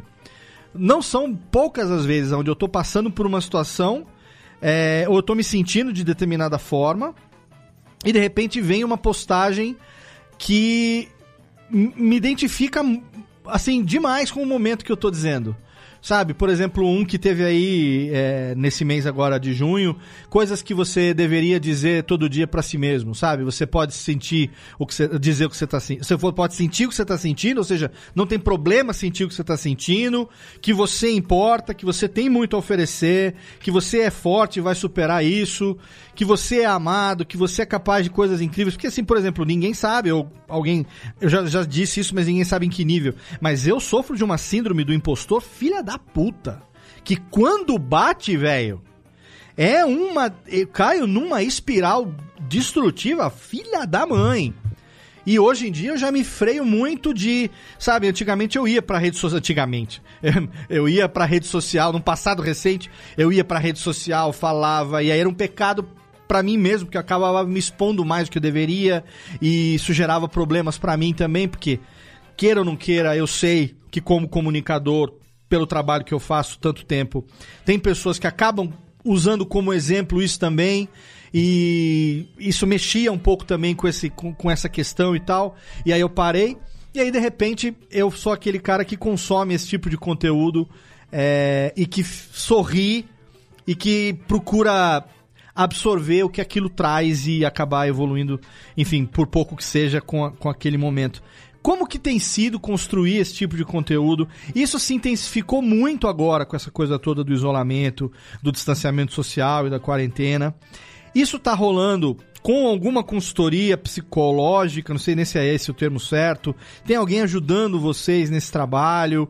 É, ou é vivência mesmo que vocês estão refletindo aquilo que vocês estão passando? Quero que você compartilhe um pouco o, o, o, o bastidor aí do processo de produção disso aí que, por exemplo, para mim tem ajudado para um caralho nesse período? Cara, boa parte do nosso conteúdo ele vem de muito estudo, né, e muita conversa que a gente tem com a nossa comunidade, né? Então, com o tempo a gente começou a entender esse, essa para mim é sempre uma coisa muito louca assim. Um tipo de conteúdo muito específico, que era um conteúdo que ele não dava muita visualização pra gente mas ele agregava um público muito forte. Então, não era a maior porta de entrada no canal, mas era a porta de entrada que o cara que entrava por aquele conteúdo, ele virava fã pelo resto da vida. Que era quando a gente falava sobre fim de relacionamento. Certo. Hum. Porque acontece, quando o homem termina um relacionamento, ele não tem com quem falar. Por quê? Quando você vai falar com um amigo seu sobre o fim de relacionamento, a resposta principal que um amigo seu dá é: esquece disso, vamos beber. E aí acaba que toda a tristeza, todo o sentimento que o cara tem naquele fim daquele relacionamento acaba sendo sempre deixado para um deixa disso, vamos esquecer disso. E o cara acaba entrando numa série de rotinas autodestrutivas que eu já entrei. Eu entrei num processo muito gigante autodestrutivo por causa de um fim de relacionamento. Porque você não tem com quem falar, e toda vez que você tenta aprofundar uma conversa, parece que você é um alien, parece É. que você é um ET. É foda. É, é, uma, é uma questão que eu vejo que é uma vivência muito diferente da masculina pra feminina. Que a mulher, ela tem esse período de luto, dessa coisa de entender o que aconteceu, de conversar sobre os sentimentos, de pôr pra fora, de chorar, muito mais fácil que dos homens. E o homem, ele tem uma coisa de suprimir.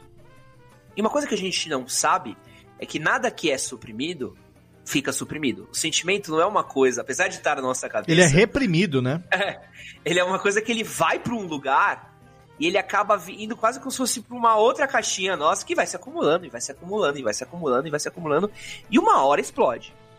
De um jeito ou de outro, explode. Tudo que não é bem resolvido internamente na gente, explode. Sim. Nos momentos mais inapropriados, né? Exato. Exatamente. Certeza. É, é, é hora que o controle dá uma estaladinha que a gente repara que um monte de coisa sai e que a gente às vezes nem sabia que tava lá dentro. Não. E é a hora que você fala merda, e é a hora que você fala o que você não queria, e é aquela hora que você descobre que você consegue ser muitas vezes muito mais destrutivo e agressivo com as palavras do que você jamais teve a intenção de ser, mas aquilo tava num nível de acúmulo de pressão que quando vem depois você fala, puta, que merda que eu fiz, não era nada disso que eu queria falar, e de repente você fala, agora já não tem volta, agora eu vou ter que, agora eu vou ter que Entendeu? Vou ter que catar os cacos de algum jeito e tentar me, me redimir de alguma maneira, porque tava acumulada aquela porra. velho. E, e a gente começou a reparar que esse era um conteúdo que trazia um público muito forte pra gente, que era dor, era perda, era Sim. culpa. E a gente começou a entender que a gente precisava aprofundar mais esse, esse diálogo. É, eu sou uma pessoa que eu sou muito faladeira, eu sou muito chato também, então toda vez que eu preciso resolver um problema e eu descubro alguém que resolve, eu, mano, eu acabo com a vida da pessoa. Porque eu fico o tempo todo falando, não, mas por que que isso aí? Agora me explica isso aí também. Então eu tive, cara, eu tive muitas conversas com muito pessoal da psicologia, com muito pessoal da terapia, com muito psiquiatra também, pra entender um pouquinho mais do que que é, por que que é. A gente fez uma série especiais sobre depressão, que a gente conversou com muita gente diferente. Você fez ou faz terapia, Edson, em algum momento da sua vida? Você fez ou faz Fiz, fiz, terapia? fiz, fiz terapia. No momento não tô fazendo, preciso voltar, aliás, nunca precisei tanto, mas a gente conversou com muita gente, a gente ainda conversa com muita gente, a gente ainda não conseguiu, e é uma coisa que eu estou tentando fazer, mas por motivos de crise financeira do corona, a gente ainda não conseguiu estabelecer. Eu queria montar um time de especialistas mesmo, assim, de pessoas de lugares e áreas diferentes que eu pudesse conversar. Eu tô estudando como fazer isso ainda, mas a gente ainda vive numa, numa lógica de um, de um orçamento muito enxuto, né? Sim, De- ainda mais agora, né? É. E. Mas tudo que a gente faz tem muita pesquisa. Tem... Cara, eu sou um cara que. Porra, eu gabaritei TEDs. Já, eu leio, leio muita teoria, eu leio muita coisa prática. Então eu tento sempre pegar. E claro, sempre puxar pra recomendação profissional. Acho que é uma Sim. coisa que eu sempre acabo falando no conteúdo. E é muito importante, principalmente nessa época de, de influenciador que a gente vive. Mas que eu sempre, sempre, sempre deixar claro. Eu falo assim, cara, eu sou um jornalista. Tu quer resolver o problema? Tem um profissional muito mais qualificado que eu, muito mais gabaritado que eu, que ele vai resolver esse problema com propriedade. Sim. O que eu tô te falando aqui é um pouco de conhecimento comum, com um pouco de teoria que a gente aprendeu, mas tu quer resolver essa parada? Não ouve o que o influenciador tá falando, ouve o que o especialista tá falando. Sim. E acho que esse é um discurso que a gente precisava aprofundar na internet. A gente precisava ter isso, assim, do que é o meu achismo, o que, que é a minha vivência pessoal, com o que é um especialista. Porque senão a gente acaba caindo um pouco naquela cultura do coach, sabe? Que vende uma vivência pessoal como se fosse uma tese científica. E, porra, tu quer me deixar louco e me chamar de coach. Aí eu fico puto. tu quer me deixar maluco e me chamar de coach, cara. Eu falo assim, o que eu tô falando é, é um pouco de vivência, é um pouco de, de sabedoria, um pouco de senso comum. Mas tu quer um especialista? Cara, tem um, o cara tem um consultório, tem uma salinha, é da hora, existem umas balinhas que você come na recepção. E essa coisa da saúde mental, cara, a gente fala porque é um momento de, de aprendizado muito gostoso também, assim. Eu gosto muito de produzir esses conteúdos porque é muito a hora onde eu começo a, a me pôr em análise também. A gente tem um erro muito comum que a gente repete sobre homens. Que a gente fala que os homens não sabem lidar com sentimentos, não é permitido aos homens sentimentos, quando isso é uma inverdade. Uhum. O homem ele pode lidar com dois sentimentos, que é a apatia e a agressividade. São as duas coisas. Se é agressivo ou se é apático, tá liberado. Qualquer coisa que fuja desse escopo, talvez um pouco de, de humor, talvez um pouco de tristeza às vezes, mas num nível moderado, uma tristeza sóbria. A gente até aceita um pouquinho, mas a gente não deixa o espectro da, da dos sentimentos do homem é, transitar, a gente não libera ele para isso. E o que acontece? De novo, é tipo aquele filme Divertidamente. Aham. Não existe é, uma vida onde só de alegrias. Sim. Não existe uma vida só de tristezas. O, o nosso sistema, ele precisa desse balanceamento. A gente precisa poder transitar bem entre sentimentos, porque é o que permite que a gente tenha é, uma saúde mental boa. Sim. E aí eu sempre tento reforçar muito a importância da inteligência emocional. A inteligência emocional é uma coisa que a gente não entende direito o que é. Porque você fala, por exemplo, pô, cara, homem tem que sair um pouco desse lugar comum, dessa coisa que a gente foi criada. Os caras, ah, pô, mas você quer criar um bebê chorão. Você fala, não, velho, bebê chorão, ninguém quer um bebê chorão, ninguém quer uma pessoa, nem homem, nem mulher, ninguém quer uma pessoa que tá chorando o tempo todo. Mas quer uma pessoa que seja equilibrada o suficiente para entender que hoje eu não estou no meu melhor estado emocional possível. O que que isso quer dizer? Da onde isso veio e como eu posso lidar para que isso ah, primeiro, se resolva num futuro próximo. E segundo, ele não afete as pessoas de meu trabalho. Sim. Então tem sido uma palavra que a gente tem tentado reforçar bastante. É um conteúdo muito legal. É um conteúdo que reverbera principalmente com as mulheres. Porque a gente vê muita mina que lê os posts que a gente faz e manda pro marido, e manda pro namorado, e manda pro pai. E a gente Sim. acaba sempre vendo Cara, a... é- é, eu acho que esse foi um ponto, enfim, que toca muito. é, Acho que hoje em dia muita gente seguiu esse caminho, assim. Você tava falando de meninas que indicam isso pros namorados, pros pais, etc. É, eu considero que eu, pelo menos, eu sem a minha ex, sem a experiência que eu tive com a minha ex, eu seria um completo escroto hoje em dia. É, porque eu aprendi muito com ela, aprendi muito com, enfim, me relacionei com ela por oito anos e com ela que eu aprendi que feminismo não era mimimi, que, é, enfim, os problemas específicos por você ser mulher, você nascer mulher, você passa por coisas que o homem não passa.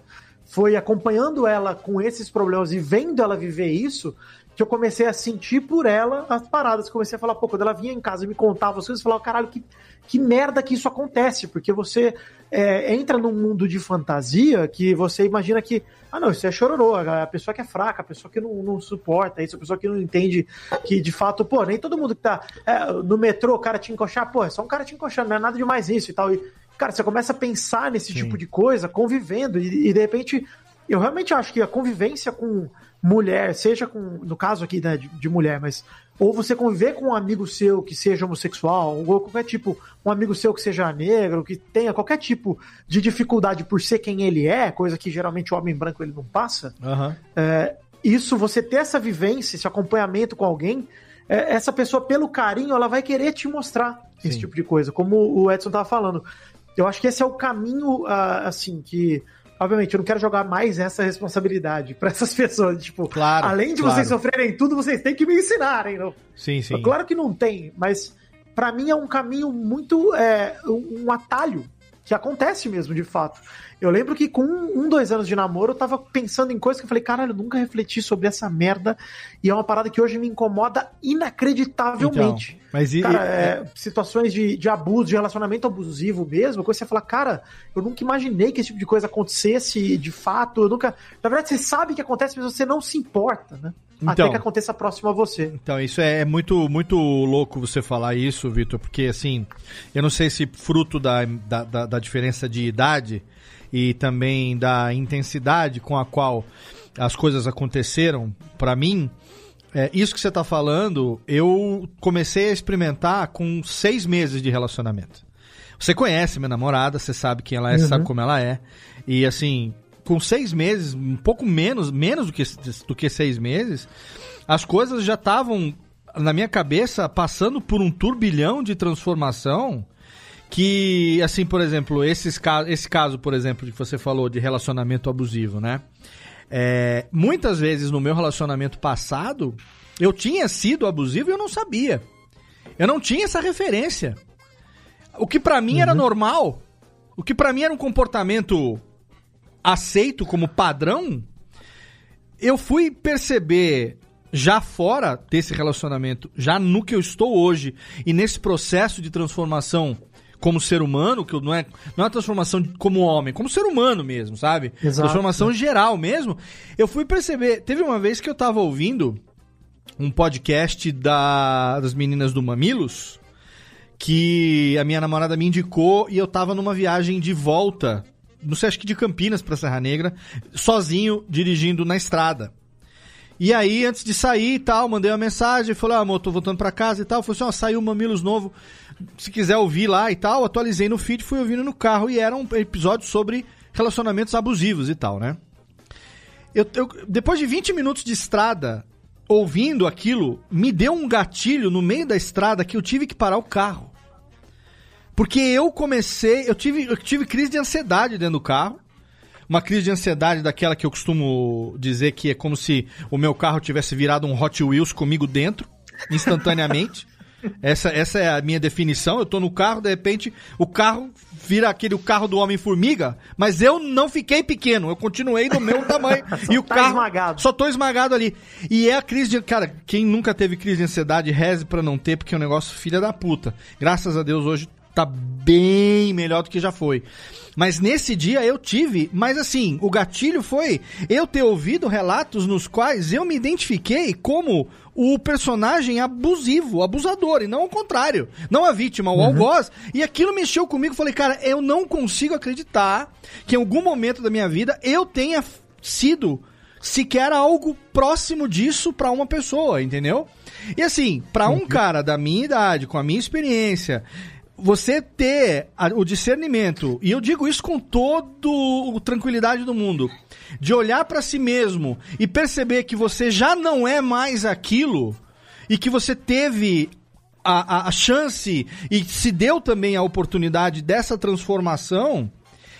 Cara, é uma puta de uma vitória. É uma puta de uma vitória. Esse reconhecimento de você olhar e de você falar, cara, eu era assim, eu não quero nunca mais repetir, nunca mais passar por essa experiência. Mas não aquela do cara da, da mágoa, do, entendeu? Mas assim, de você perceber que simplesmente aquilo que era. E, e olha, vou falar pra você. Pra todos que estão ouvindo aqui, obviamente, pras 10 mil pessoas que ouvem esse podcast.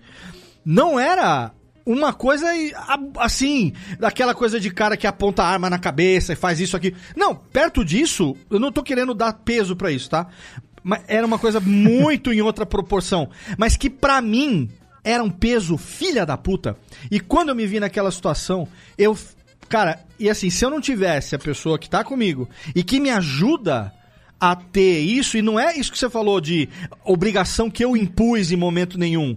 Você Claro. conheceu a gente no nosso primeiro dia. Você viu que aquilo era no primeiro dia, já era daquela maneira. Era uma coisa é. espontânea, uma coisa natural.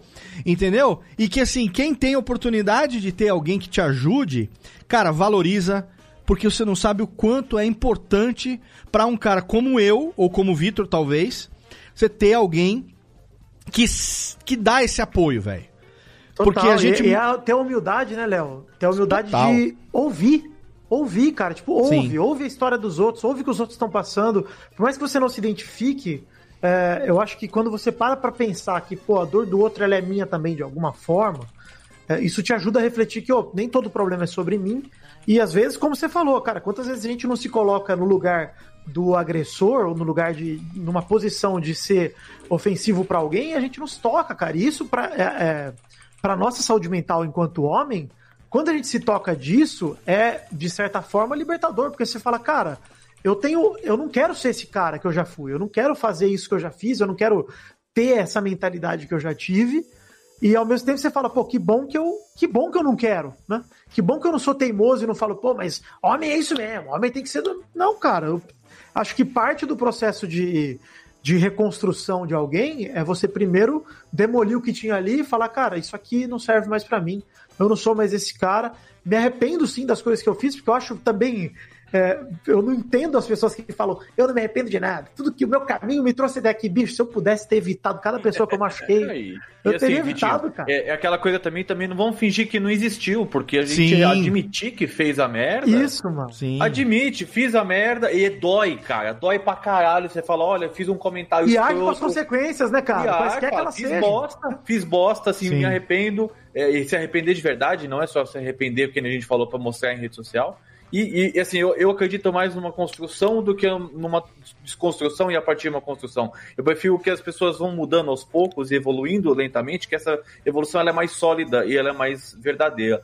Entendeu? Eu não gosto muito É, dessa mas quando eu falo de demolir, é porque tem conceitos que você tem que tirar. Mas é, Sim, não. sim, não, com Tem certeza. que tirar, Eu digo assim, eu digo, eu digo mais no sentido de tipo, ai, amanhã eu não, a partir de amanhã eu não sou mais machista, eu não sou mais, entendeu? Não, Eu isso não gosto- acontece. Ah, Porque- não só que tem gente que faz isso, entendeu? Tipo, ai, agora a partir de hoje eu sou o, o tal do feminista, né? Ah, só da, da parte cara, da boca pra fora, da boca É, pra fora. isso não, não tem como o cara sustentar É um posicionamento desse a vida É. inteira, cara. Ele vai escorregar, absurdo. cara. Cara, Eu tem acho que um...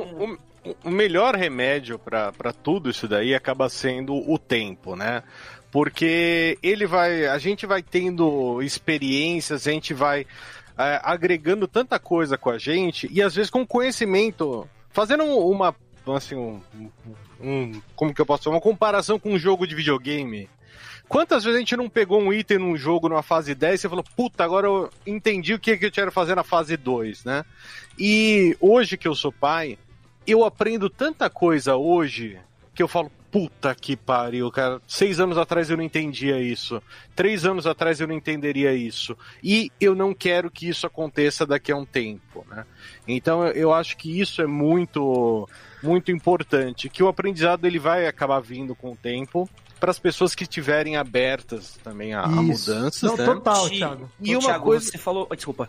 Não, e uma coisa que eu vejo muito é. ah, quando eu tive também umas, umas crises fodidas, e o meu terapeuta ele chegou e falou: Ti, legal. Me fala a tua vida. Ele falou: o que, que é a pessoa mais importante? Eu falei: ah, minha esposa e minhas filhas. Ele falou: então já, já não estamos bem, cara. Ele falou: Tem que cara, ser você, é o né? mais importante. É isso E aí. eu falei: não, eu me dou, eu, eu sabe, eu me dou, eu faço isso. Ele Tamo falou, "Cara, junto, velho. É isso aí. ele falou: a partir do momento que você não está gostando de você, você não está se reconhecendo, ele falou: você está roubando dessas pessoas que você ama a tua pessoa. E falou: e tudo que acontece com você vai reverberar com elas. né? Exatamente. Então, o- eu lembro que o Edson tá falando no negócio do câncer de próstata. Tem uma pessoa próxima que, por machismo, nunca quis fazer o exame. Porque, ah, esse exame é coisa de viado e eu não, não quero e não sei o que lá, né? E passou um ano, dois, três, quatro, cinco, e a pessoa fez, e o que aconteceu? Ela descobriu o câncer de próstata, né? Então, eu liguei para a pessoa, conversei e falei: olha, ah, eu vi que é algo que é curável, que num estágio inicial é, sabe, va- vamos fazer, va- vamos que dá, dá para funcionar. Só que a pessoa, ela, ela não entende que aquilo machuca as pessoas próximas a ela. Porque as pessoas próximas a ela vão sofrer pensando: pô, será que esse cara vai ficar bem? Como que será que vai estar a vida dele? Será que eu vou poder contar com ele daqui a 10, 15 anos? Então, eu acho que as pessoas, elas vão, às vezes, só aprender com o tempo, né? Porque eu, quando era mais novo, eu achava que, puta, eu era o o cara, que eu nunca ia adoecer, não ia acontecer nada, bababá. Depois eu comecei a falar, não, não eu não importo. Se eu morrer hoje, quem fica aqui, que importa. Então eu vou fazer tudo para os outros. E aí agora eu tô achando essa balança de que não é errado eu pensar em mim e não é errado pensar em quem você ama. Então é só o tempo que eu acho que vai trazer isso, porque a gente vem de uma sociedade que, em que isso foi muito enraizado, né? Então o machismo, esse negócio, ele veio, ele chegava pra gente no- pelas famílias, chegava pela televisão, pelas músicas, pelos ídolos, pelos rádios. Então é muita coisa. E eu acho que a internet hoje, ela é muito legal, porque na solidão, o cara ele vai no Google e digita e ele acha um Edson, ele acha um Léo, ele acha alguém que teve uma experiência e ele não precisa falar quem ele é, ele não precisa falar de onde ele é, ele pode trocar ideia. né? Então, eu, eu sou bem otimista que, que os homens na- vão começar a dar uma melhorada com o tempo, né? Porque eles vão começar a descobrir isso, que na modernidade eles podem se curar, eles podem se renovar. Mas, Mas- depende da gente, né, Tiagão? É, você falou uma coisa. Thiago, que eu acho muito importante. E, e eu queria reverberar aqui uma, uma conversa que eu tive já com algumas pessoas. E, e, e- quem trouxe pra mim esse, esse entendimento foi o Piangers. Não sei se vocês conhecem o, o Sim, Marcos Piangers. Piangers, aqui da Atlântida. Ele Rio mesmo. Grande do Sul, é. Existe um tema recorrente que a gente tratou diversas vezes aqui e acaba passando meio batido dessa conversa. É, o Léo, logo no começo do programa, falou sobre o pai dele, sobre o avô dele e coisas que passaram de, de avô para pai. É, o Thiago e o Léo também usaram o exemplo do filho. E o fator determinante para a gente conversar sobre masculinidade, sobre o que vai evitar que a gente morra tanto, que vai aumentar eh, a expectativa de vida de homens, é a paternidade. A paternidade, ela propõe muitas coisas e ela também oferece muitos vícios. A gente acaba passando para os nossos filhos coisas que a gente aprendeu e a gente acaba repetindo como cultura coisas que a gente não entende por quê ou não faz sentido pra gente. Uma coisa básica, o básico do básico do básico que a gente vê que ainda é repetido hoje em dia e muito pai ainda faz com o filho. Se tiver um filho menino, se você tiver uma filha menina, se sua filha cair no chão e rala o joelho, você pega sua filha no colo. Se seu filho cai no chão e tá e rala o joelho e chora, você fala pra ele não chorar, porque aquilo não é coisa de homem. Então você nega pro seu filho o teu colo.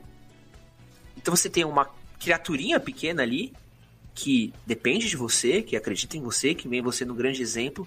E a primeira lição que a gente dá pra ela na infância é que o seu colo não é um lugar de conforto. Que quando ela tiver um problema, você é a pessoa que vai travar o problema pra ela, que ela não pode contar pra você. A partir do momento que a gente entende que a gente pode tratar nossos filhos como seres humanos, de poder olhar pro nosso filho, ver que ele tá chorando, sentar, ver com ele, por que que tá doendo? O que, que você tá sentindo? Como é que a gente pode fazer para que você não se sinta assim de novo? O que você aprendeu com isso? Dar um colo, dar um carinho, trabalhar a educação emocional. É, essa coisa da paternidade, ela é, e eu, sei, e eu acredito muito forte nisso, é o que vai quebrar a roda. É a gente entender que talvez o jeito como a gente foi criado era um fruto de uma época e que ele não pode ser repercutido, que a gente precisa entender como nossos filhos estão crescendo, quais são os princípios e os valores que a gente está passando para o nosso filho, porque muita coisa vem de casa, muito vício que eu tenho até hoje veio da minha casa, Sim, veio do meu sim. pai. Uhum. E meu pai não era uma pessoa ruim. Eu amo meu pai. Meu pai é uma pessoa que fez muito bem para a família dele, para a comunidade que ele viveu, para os trabalhos dele, mas ele tinha vícios que fazia mal para outras pessoas, talvez, ou que numa cadeia maior ela faça mal para as pessoas. É difícil a gente conseguir entender e olhar que talvez uma coisa que nosso pai ensinou é ruim. Mas a gente Então, precisa entender que, que tudo junto cria essa coisa. Ô Edson, eu, eu entendo é, o, o seu caso, mas eu vou abrir uma, uma pequena divergência porque eu não fui criado dessa forma. Eu sempre tive espaço. Eu sou, eu sou uma exceção, eu entendo que eu sou uma exceção dentro de algumas coisas, porque eu falei, toda família tem um ponto de machismo, tem minha família, é um, tem um caso é, que para sua própria época já era diferente. E a minha mãe foi criticada por uma série de ações que ela tomou comigo com a minha irmã, meu pai também. Por gente não ser criado é, dessa maneira, como você citou que você pode, foi criado em algumas coisas. Eu tinha abertura para falar com a minha mãe essas, todas essas coisas com meu pai. É, meu pai e minha mãe, é, se precisava dar bronca, dava bronca, e se precisava chorar, falar que eu chorasse, eu, eu tinha abertura para chorar. Então, assim, eu, eu para mim, às vezes, é um pouco difícil entender algumas coisas, porque eu não vivenciei isso para poder depois ver o reflexo lá na frente. Entendeu? Então eu, eu vejo é, uma série de coisas que as pessoas falam hoje em dia que é um absurdo, eu via 10 anos atrás que é um absurdo. Entendeu? Só que a gente tá dentro de uma sociedade que eu não podia chegar lá e falar, ô seu bosta, você não pode falar assim com, com outro homem ou com outra mulher, porque é uma conotação sexista de alguma forma. Então, para mim, essa a dificuldade que eu tenho é, eu como fui criado numa, numa família que não era é, extremamente machista em, certo, em vários pontos, e hoje eu acho que a pessoa mais machista da minha família talvez seja a minha mãe, por parível. É, eu tenho um pouco de, dessa, um, de dificuldade de entender me colocar nessa situação. Você se colocou nessa situação porque você viveu uma série de coisas. É. E eu coloco na situação de que eu não vi muitas dessas coisas acontecer, graças a Deus. Mas você sabe que posso... é uma transição, Pedro, porque, por exemplo, os meus filhos, eles já não vão ter esse relato para falar porque uhum. eu já faço totalmente diferente com eles desde que eles nasceram. Então, assim, uhum. independente, o meu, o meu, a minha postura, eu estava dizendo aqui no meu relacionamento com a mãe deles, né?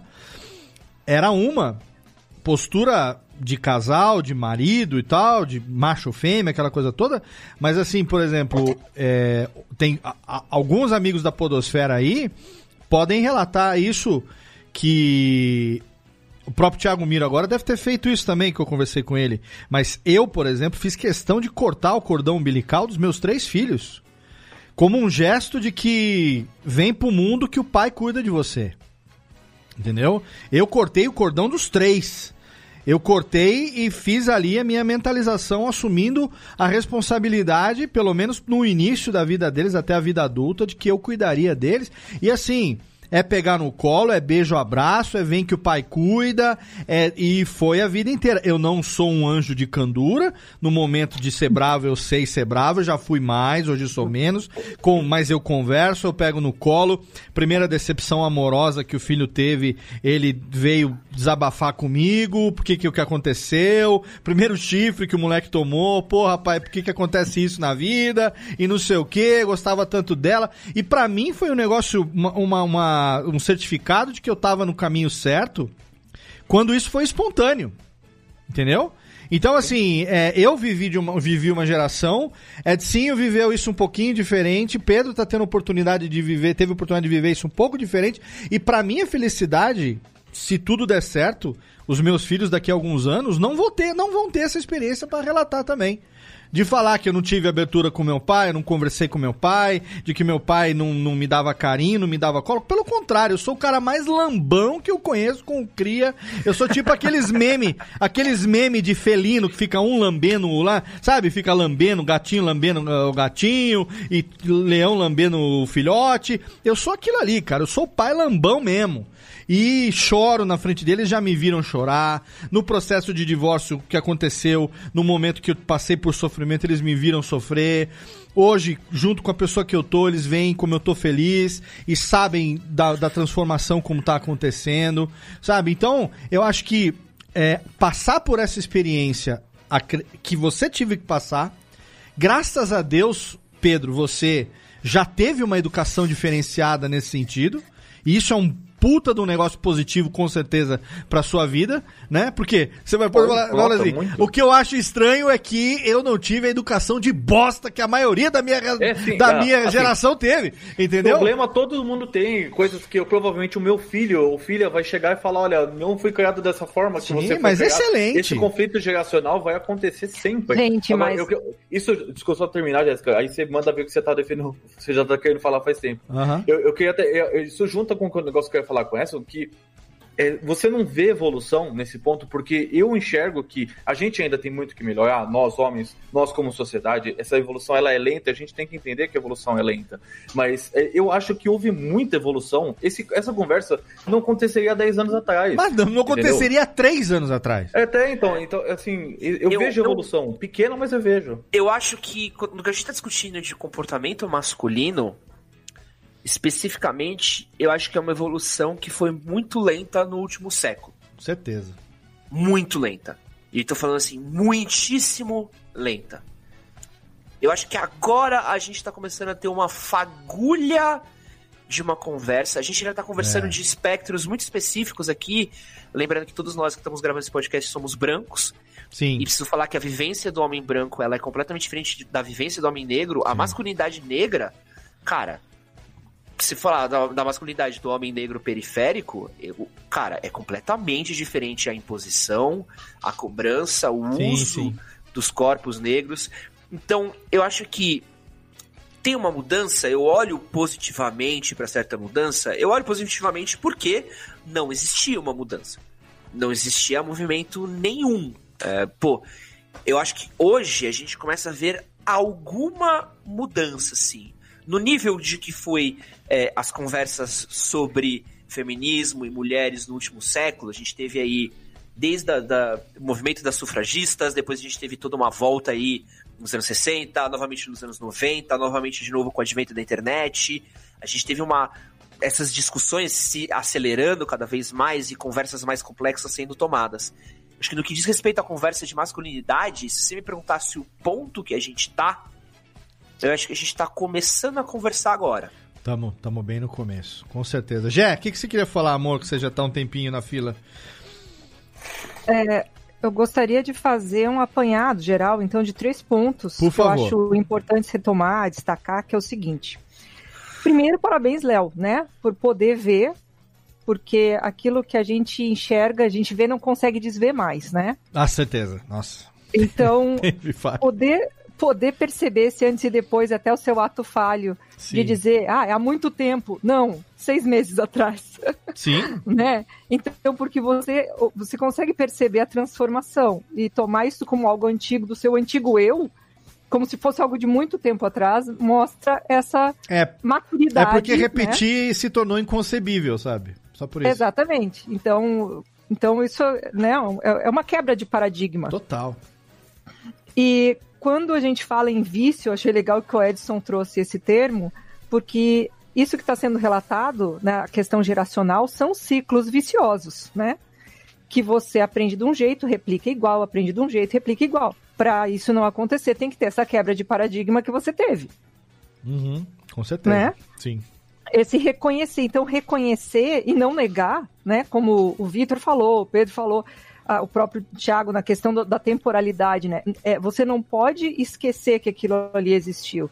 Até porque, de fato, não vai acontecer de uma hora para outra. Eu vi um vídeo da Monja Coen na semana passada, Monja Coen, excelente. Dizendo- Saudade, é, Monja que ela tem 73 anos e que mais ou menos uns 40 anos ela luta contra um determinado vício de pensamento que é todo dia. Sim. e que aquilo ali acompanha ela. E ela não pode negar essa parte dela. Porque se ela nega, ela não tem como lutar contra. Sim, sim. Mas Então, quando, quando você coloca alguma coisa nesse, nesse aspecto, né, de ah, poxa vida, eu escutei, eu tive o gatilho, eu me revi ao escutar. Tem o cara que desliga e diz, ai, que baboseira que estão falando nesse Então, podcast. e também, é, e, também é tem, e também tem o cara que entra numa, numa espiral depressiva, que se ele não tiver o mínimo de apoio, de referência e tal, ele pode ter até comportamentos suicidas e, e destrutivos com ele mesmo, entendeu? É verdade. Então, aí é que é importante é, o cara buscar uma ajuda e não ter vergonha disso. De que nós precisamos de ajuda para manter a nossa saúde mental ou para aprender a desenvolver a nossa saúde mental. É, e terapia é acho que fundamental, todo mundo deveria fazer, porque é uma, uma, uma ajuda para você conhecer a si mesmo. Se todo mundo conhece, conseguisse fazer o que o Descartes disse, que é o conhece-te a ti mesmo, mas não é assim que rola, entendeu? A gente tem que de alguém ou de alguma coisa. O Descartes disse penso, logo existe. Ah, é? Quem que falou conhece-te a ti mesmo? Foi Sócrates? É, é mas é, Ou foi é a inscrição. ou foi o do- Rivelino? do Oráculo de Delfos. Foi, o- foi o Sócrates ou foi o Rivelino? Ou será foi o Birubiru? Não sei. Foi, foi um deles. Mas assim, essa Clarice coisa. Lispector, vai. Clarice É. Lispector, conhece a ti mesmo, Machado de Assis? É... Segundo aos Coríntios 28, 19. Exatamente. Penso logo desisto, Léo Lopes, Léo. Mas assim, é porque assim, você imagina um cara que é, se ele não tiver o mínimo de, de uma estrutura básica nas- no momento dele encarar esse passado dele ou essa, essa postura anterior, ele pode entrar numa, num viés destrutivo muito pesado com ele mesmo, entendeu? Isso, isso pode acontecer, isso pode se refletir. Cara, hoje em dia é muito fácil em alcoolismo, em Nossa, cara total. fumar pra caralho, Não, é. É drogas. aquele negócio de você. Que é o que tá- mesmo, né, remédio, remédio, da gente reprimir, né, Léo? Sim, porque é o que tá mais ao alcance. Então o cara pode entrar naquela de falar, cara, eu fui um filho da puta, eu não tenho jeito, e. Eu, e o cara entrar numa, numa de ódio com ele mesmo, entendeu? Então. É, eu vou dar, falar um negócio que, que achei interessante, que você falou de alcoolismo, é como existe essa necessidade na sociedade é, de que o homem precisa beber, né? É, pode crer. Eu falo isso porque eu nunca bebi na minha vida, nada. E assim, eu sofri um monte de preconceito e, e, tipo, ah, é, é- é aquela coisa de homem que, como é que chama aquela história? Eu não confio em ninguém que não fuma, não, não bebe, não sei o que, não sei o que lá. E não mente. Sabe? É, tipo, então, é- é uma coisa tão idiota, tão machista. Sim, mas isso, é, mas fica- E assim, eu nunca precisei beber. Todo, quem me conhece sabe que, que, eu, que eu tenho a minha vibe, eu não preciso beber nem nada. Eu acho, não reclamo que ninguém bebe. Ninguém acho que nunca viu reclamar que alguém bebe. Queria te ver bêbado, queria. É, isso aí comi. É o desejo meu, mas. tudo bem. Mas assim, É um desejo, existe, né? existe toda essa, essa construção de que você precisa ir na balada, você precisa encher a cara e pegar a mulher. Não, é. É, é exatamente isso, né, Pedro? Acho que é, o- é a mesma construção que fala que o homem tem que beber, é a construção que já falou que o homem tinha que fumar, é a construção Uhum. que já que fala que. Ah, eu vou dar um exemplo aqui, que na minha época de faculdade, por exemplo, tinha uma atitude que eu achava super normal, nunca vi isso como um abuso. Que eram os caras que saíam falando, ah, dá uma gravatada nela, que era você chegar na mina e já puxar ela pelo pescoço, sempre tentar beijar. Aham. Isso na minha época de faculdade era, era um modus operandi da galera, assim, geral. Geral. Agarrava, Isso é forçava pra e soar. trazia, né? Uhum. Isso é, não é pra ser um absurdo pra quem tá ouvindo, porque o cara. Porque, nossa, que lugar absurdo que ele estudou. Não, galera, era a sociedade Ah, há 10 é. anos atrás, há 12 Sim. anos atrás. Era isso que era você ir numa micareta da vida e você achar posso que. falar? Pô, vou- Eu, eu, eu quero compartilhar duas histórias. Desculpa até interromper, porque acho muito engraçado que vai lá. você, você e o Pedro contaram duas histórias que são muito pessoais minhas aqui, dando exemplo. É, eu quero comentar a primeira do Vitor, depois a do Pedro, que é um pouquinho mais séria. A do Vitor. é, A do tive um Vitor nunca é séria, sabe mas vale a pena eu- contar, viu, Edson? A do Vitor nunca, é sé- a do Vitor nunca é séria, mas vale a É, pena contar também. É, sabe quando que eu parei com esse hábito de dar a gravatada? Ontem. Tinha uma. Não, na quarentena. Tinha uma garota que eu era bastante tempo afim. E... e eu gostava bastante dela e ela gostava bastante de mim. Era uma coisa que eu já sabia que rolava, assim, a gente tinha uma coisa rolando. E eu lembro que a gente tava num carnaval, uma noite de carnaval, na gloriosa Praça Benedito Calixto, Oh! esquecidos por Deus. Grandes. Antes Mandar de ter carnaval de rua em São Paulo, que o carnaval era só um, um, um celta com uma caixa de som na, na parte de trás. Aproveita- Cerveja barata. Aproveitar pra mandar É. um abraço pro nosso tatuador Alex Buchner, que tá lá na Dito É Calixto verdade. Tatu. Tamo aqui, tamo junto. Saudades. E aí, cara, eu tava com ela tal, e aí a gente tava bebendo, bebendo, bebendo, e a coisa rolando, e carnaval. E aí uma hora eu falei, pô, vou beijar ela. E eu fui, tipo, puxei assim, acabei forçando a situação, junto àquela galerinha que começa falando beija, beija, sabe? Começa aquela situação meio incômoda, a garota tentando, sentindo meio assim. E acabou que a gente beijou. E passou uns dois minutinhos assim, a galera saiu, aquela situação meio desconfortável de carnaval. Ela virou pra mim e ela falou assim: Cara, é, não gostei disso que você fez. Eu falei: Ah, o quê? Eu falei: Você não tava querendo me beijar? Ela falou assim: Cara, tô, você já sabe disso, eu já sabia disso, todo mundo já sabia, mas. Teria, ela falou: Teria rolado? durante a noite. Mas você não precisava forçar essa barra. Você acabou só deixando uma coisa que era pra ser nosso beijo, primeiro beijo legal meio chato. Sim. Então, se você puder nunca mais fazer isso com alguém, eu acho que é legal. E foi uma conversa. Aquele momento, sabe quando te dá um. É o Homem das Cavernas dando um tacado Não, e na ela te cabeça da- falou, né? Ela te deu um E eu me toque. senti um. Eu me senti um merda. Tipo, eu passei a noite inteira pedindo desculpa pra ela. Animal. Porque era uma coisa que, que era tão simples, foi uma coisa tão didática, e- e mas mereceu, doeu tá? tanto. Parece, e parece tão óbvio hoje quando você olha pra trás e fala assim, É. "Pô, como é que eu era burro e não percebi? Cara, Não, eu e outra, a isso. mina- Eu a nunca- mina não- Nunca fiz, eu sempre achei grotesco, cara. Então, mas outra coisa, E- a mina foi tão legal que ela não tretou com ele, ela veio trocar Não. uma ideia. Não, é- foi uma didática tão simples que me fez me sentir tão mal que funcionou. Ela te convenceu pela é lógica, né? É. Pela lógica. Já que fez isso comigo, com a próxima vez se não faz, né? Seu lixo, né? Aquelas coisas- E, e o Pedro falou uma coisa que é muito engraçada, que eu tenho uma história que é o contrário de você, Pedro. Porque eu sempre bebi a vida inteira. E chegou a um ponto de que beber era o que me definia. Uhum. Então eu era sempre o cara que ia no rolê e bebia pra caralho. Então eu era sempre o cara que emendava o after. Então tinha uma época de eventos do YouTube, quando o YouTube ainda existia aqui em São Paulo, o extinto YouTube Space, Uhum. que eu era o cara que organizava todos os afters. Então eu sempre juntava com a galera, puxava a galera pra ir pra um outro bar ou pra casa de alguém e pra beber. Eu era sempre o cara que trazia bebida. Eu tinha contato com várias marcas de bebidas. Bebidas, mano, as marcas mandavam um monte de bebida de graça pra minha casa pra fazer festa, pra fazer evento. E chegou uma hora de que eu era alcoólatra. Eu era um outro tipo de alcoólatra, eu era um alcoólatra que não bebe sempre, mas que bebe em excesso todas as vezes. É o social, né? Aquele que, que tá sempre em evento bebendo bastante. É. E era uma coisa muito louca que ninguém nunca me corrigiu. Ninguém nunca me corrigiu, mesmo as pessoas sabendo até onde eu bebia, como eu acordava, as coisas que eu fazia. Uma coisa que eu reparei é que ninguém, ninguém, mesmo as pessoas que estavam comigo sempre, que são amigas, que são pessoas muito queridas, pessoas que eu confio e que eu sei que são pessoas que querem meu bem, ninguém nunca corrigiu porque é socialmente aceito estar daquele jeito. Uhum. Sim. É. É socialmente aceito eu lidar com aquela situação daquele jeito, é socialmente aceito eu estar no nível de bebedeira que eu tava, de me destruir. Eu tive um término de namoro na faculdade que eu quase acabei com a minha vida. E o jeito como eu encontrei pra resolver isso foi, foram dois jeitos muito antagônicos, que foi o esporte e a bebida. Ó, tudo a ver. É. Então eu praticava muito esporte, então eu praticava esporte quase de, de segunda a sábado. Cara, uma, uma intensidade muito forte. E esportes muito des- destrutivos, eu praticava rugby, handball. Então são coisas que diziam Nossa, muito no meu handball faz o rugby parecer educado. Que fazia o meu estado. Explica um pouco do meu estado psicológico. E quando eu não tava treinando, eu tava bebendo. E Claro. sempre muito. É quem, quem precisa de whey quando você tem o álcool na veia? Eu, eu falo pra vocês assim, quem nunca. Eu, eu não bebo porque eu tinha três alcoólatras na família, tá? E eu decidi não tomar esse caminho. Boa.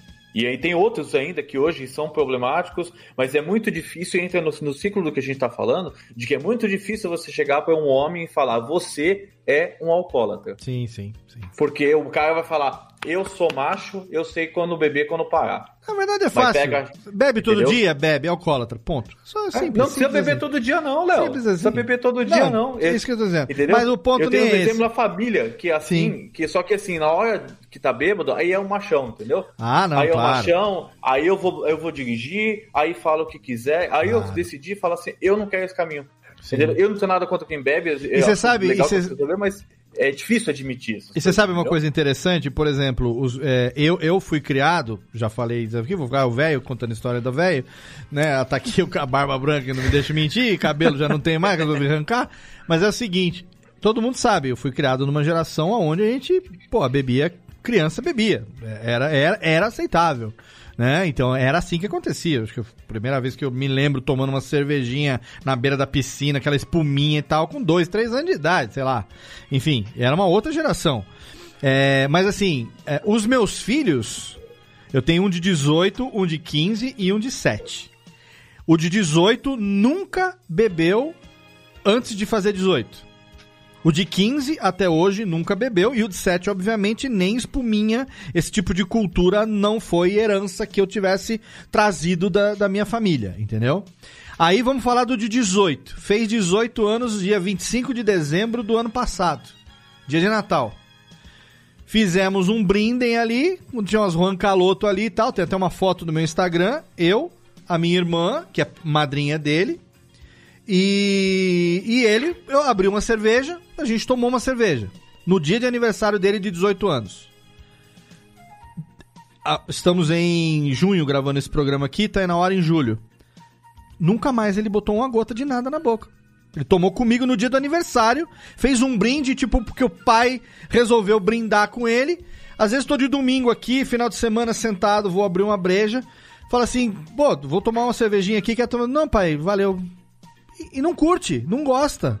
Não é a vibe do Beleza, moleque. né? Entendeu? E tá de boa. Tipo, eu ofereço porque assim, eu vou abrir uma cerveja, o cara tem 18 anos. Quer tomar. É. Mas também não fico, porra, agora que fez 18, não vai beber comigo? E não sei o quê. Não! Isso é a minha vida, Léo. É isso eu ficando explicando pras pessoas porque eu não bebo. É um saco. Não, cara. cara, o moleque fez 18 anos. Eu sento, e eu não, eu não tomo só cerveja. Eu gosto de tomar, de beber, eu bebo bem. Eu gosto de tomar destilado, gosto de tomar cerveja, faço meus bons drinks, tem aquela coisa do coquetel e tal, bebo pra caralho.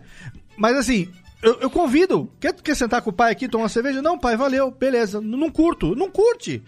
Entendeu? Então, e eu também. E aí, eu não fico, tipo, se fosse eu, na idade dele, na minha época, com os adultos que seriam os equivalentes a mim hoje, cara, nego, ia, ia tuchar na minha goela. de barra, né? Ia tuchar na goela, não, imagina, Sabe- vai tomar até cair, vai beber aqui sim e tal, e aí depois ia ficar, ah, tá vendo? É isso aí, e não sei o quê. É outra coisa, cara. E eu, graças a Deus, que consegui fazer diferente com eles. E ó, uma dica que fica pra quem tem filho pequeno, hein? Quem tem filho ainda jovem.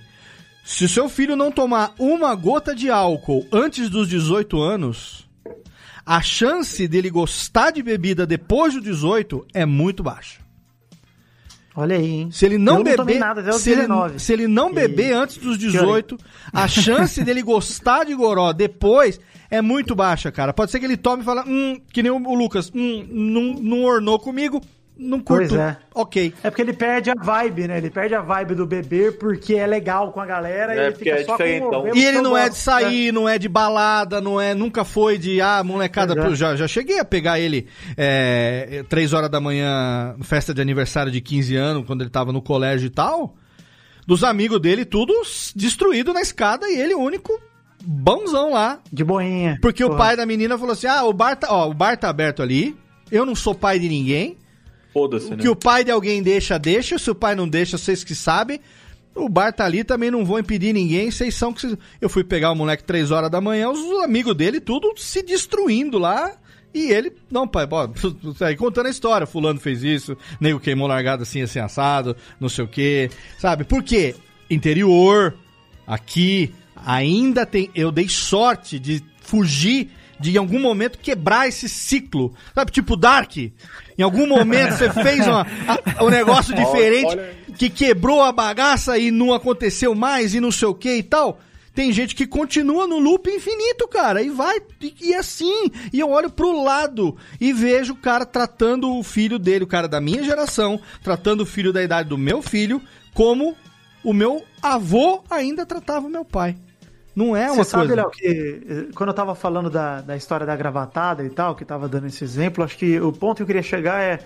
Acho que eh, a gente tá falando muito aqui de, de que de fato a gente vê uma evolução, como você tá dizendo agora, da, da modo como seu avô criou seu pai, como você cria seus filhos, tudo mais. Acho que é evidente que o tempo ele faz sua parte, mas eu Sim. acho que a gente, eh, enquanto consciente, tem uma responsabilidade muito grande. de- Total. não ficar parados em relação a isso. Acho que o tempo. É, eu discordo só do Thiago. Não é nem discordo, acho que eu complemento com o tempo com a nossa atividade. Eu tenho que ser o cara que olha quando um amigo meu é escroto na mesa com o meu lado e repreendo ele. Eu tenho que ser esse cara. É, tem, tem. eu Isso não posso mesmo. deixar o cara falando, não, porque olha ali, a- pô, olha aquela puta gostosa ali, vontade de passar a mão na bunda. Eu falo, mano, vai acontecer otário, tem que ser, tem que ser eu. Sim, tem que Porque ser se a político. menina fala Sim. aquilo, se a menina fala aquilo, ele não respeita ela. E eu, da- eu da falo isso, forma. Vitinho, que esse, assim, isso não vale só para isso que você tá falando, mas existe preconceito, né, homofobia, racismo e tudo. Essas pessoas, elas têm que ser empurradas aos poucos para a margem da sociedade e para elas repararem que elas não têm lugar ali enquanto elas sonham daquele jeito. É porque É, não que- que é aquele não mais educação. graça, né? Não É, basta você ser. Não, não basta você não ser machista, você tem que ser anti-machismo Exatamente. também. É igual. É, então, isso você aí. tem que, Igual tipo, se as racismo, pessoas não se adaptarem, se elas não se adaptarem a essa, é, a, a- a essa so- sociedade que inclui as pessoas, que não é a favor, é, é, busca equidades, elas vão ser empurradas pro canto, e enquanto, é tipo um castigo da sociedade mesmo, enquanto elas não mudarem, elas vão continuar lá batendo cabeça, entendeu? É, mas Não, eu acho eu- que eu- ainda leva muito tempo pra isso, viu, cara? Não, Quando leva, leva. é, isso Mas é, o- é o, o que o Porque Vitinho depende tá muito da ação humana, situação não é? atual, É pro situação- cara. Mas aos situação pouquinhos a a gente, vive, a gente vai que a gente vive, colocando. Você vê um Cê- cenário tem um- totalmente diferente. É muito melhor você ter cinco, seis pessoas aqui que, que buscam esse tipo de coisa do que você ter um. Não tem ninguém. Então, é isso Ah, sim, sim. Eu vejo, eu seja Claro, eu sou um melhor do que antes, positivista nesse Não, ponto. eu acho que o ponto de É. vista positivo, beleza, tem esse lado, mas eu tô com o Jeff aqui que, cara, é, assim como o Edson falou, cara, a gente tá engatinhando e É é, a a gente- gente que vai fazer a parada ficar Sim. de pé. Porque se eu ficar parado e falar, É ok, eu me, eu me reconstruí, eu evoluí, eu tô na minha parte aqui E- e, beleza. e- Cara, você tá contribuindo pro problema. Você não, você, você tá realmente, se você não for É. contra, E É, Vitor, tá a né? gente tá falando, quando a gente tá falando um pouco disso, a gente ainda tá discutindo algumas coisas muito simples, que nem a gente falou no básicas, do né? programa, que era relação versus homem versus mulher. Sim. As próximas gerações vão ter que discutir questões mais complexas, como, por exemplo, racismo. Sim. O que acontece quando a gente tá falando das relações homens negros, mulheres negras, homens brancos, mulheres brancas? A gente vai falar sobre questões de LGBTQIA+. A gente vai começar a falar de questões também sobre, meu, a robotização da sociedade, a, a precarização dos serviços, a terceirização dos serviços. E tudo isso, como isso afeta a questão de masculinidade.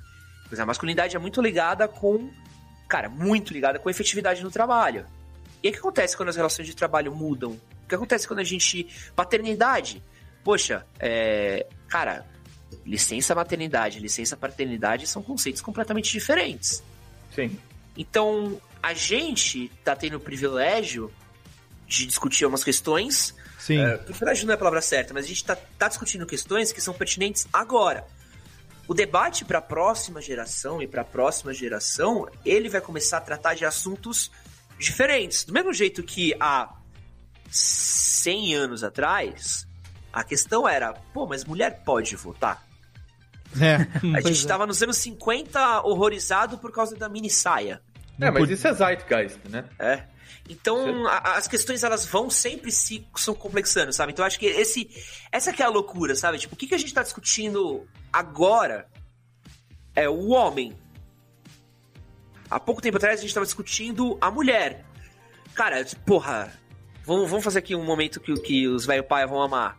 Vocês lembram de 4x4? Lógico. Sim. Não. Porra, que- Babalu? O tema inteiro Lógico. do isso mesmo. Sim, o tema Babalu. inteiro do, do 4x4 era guerra dos sexos, Guerra cara. dos Era homem versus mulher. E antes ainda teve Guerra dos Sexos, efetivamente, com Fernanda também. Montenegro e Paulo Altran. E teve o remake depois. E teve o remake depois também. E ó, a minha namorada tá, tá falando aqui no, no inbox, que ela tá escutando a gente aqui, que antimachismo igual a feminismo. E é um negócio interessante porque a gente falou isso no começo do programa, né?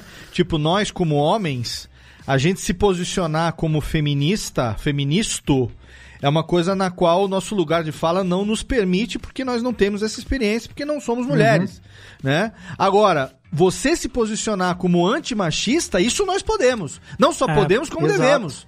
Que é exatamente isso que o Vitor falou.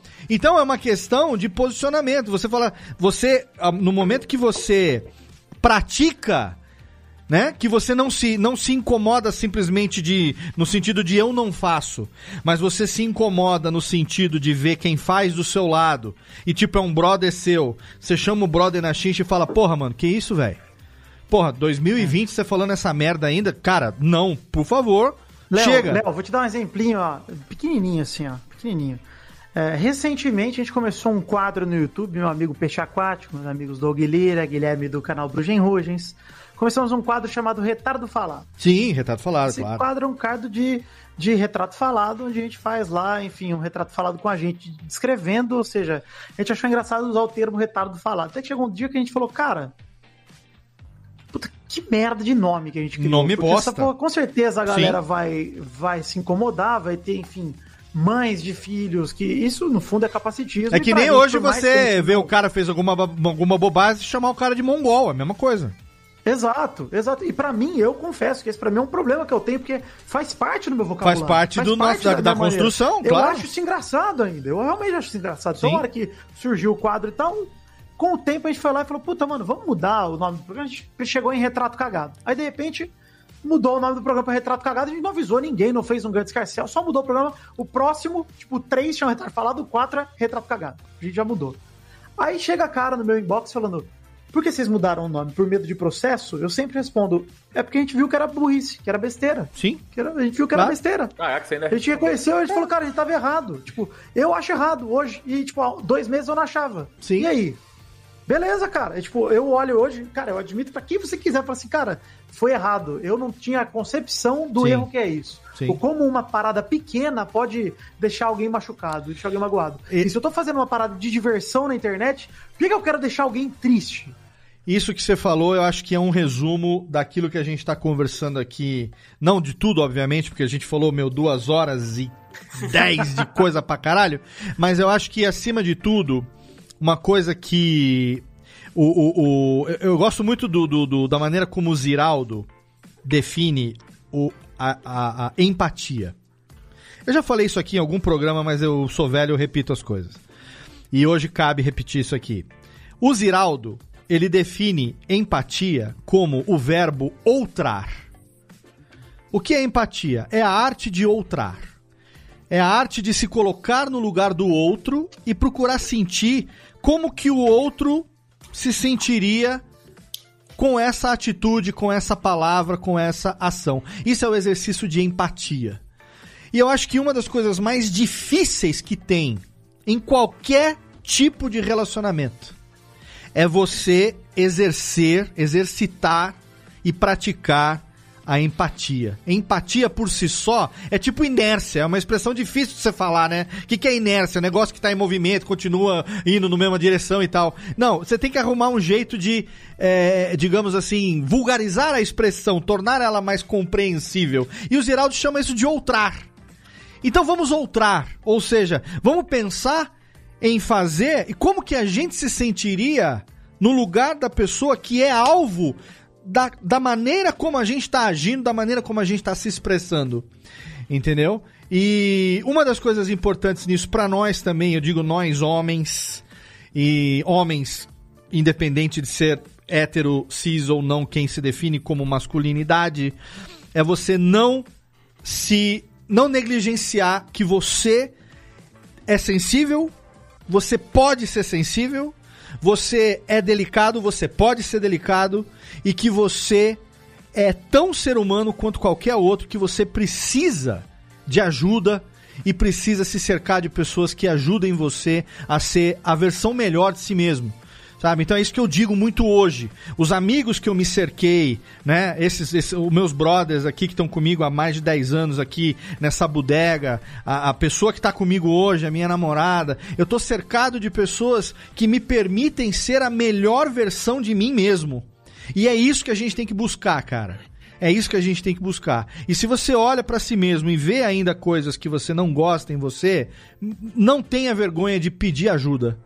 Sabe? Sabe, seja uma ajuda profissional, que é muito legal, ou às vezes um brother que é da sua confiança, ou teu companheiro, tua companheira, vira pro lado e fala: "Mano, eu não tô conseguindo isso aqui direito.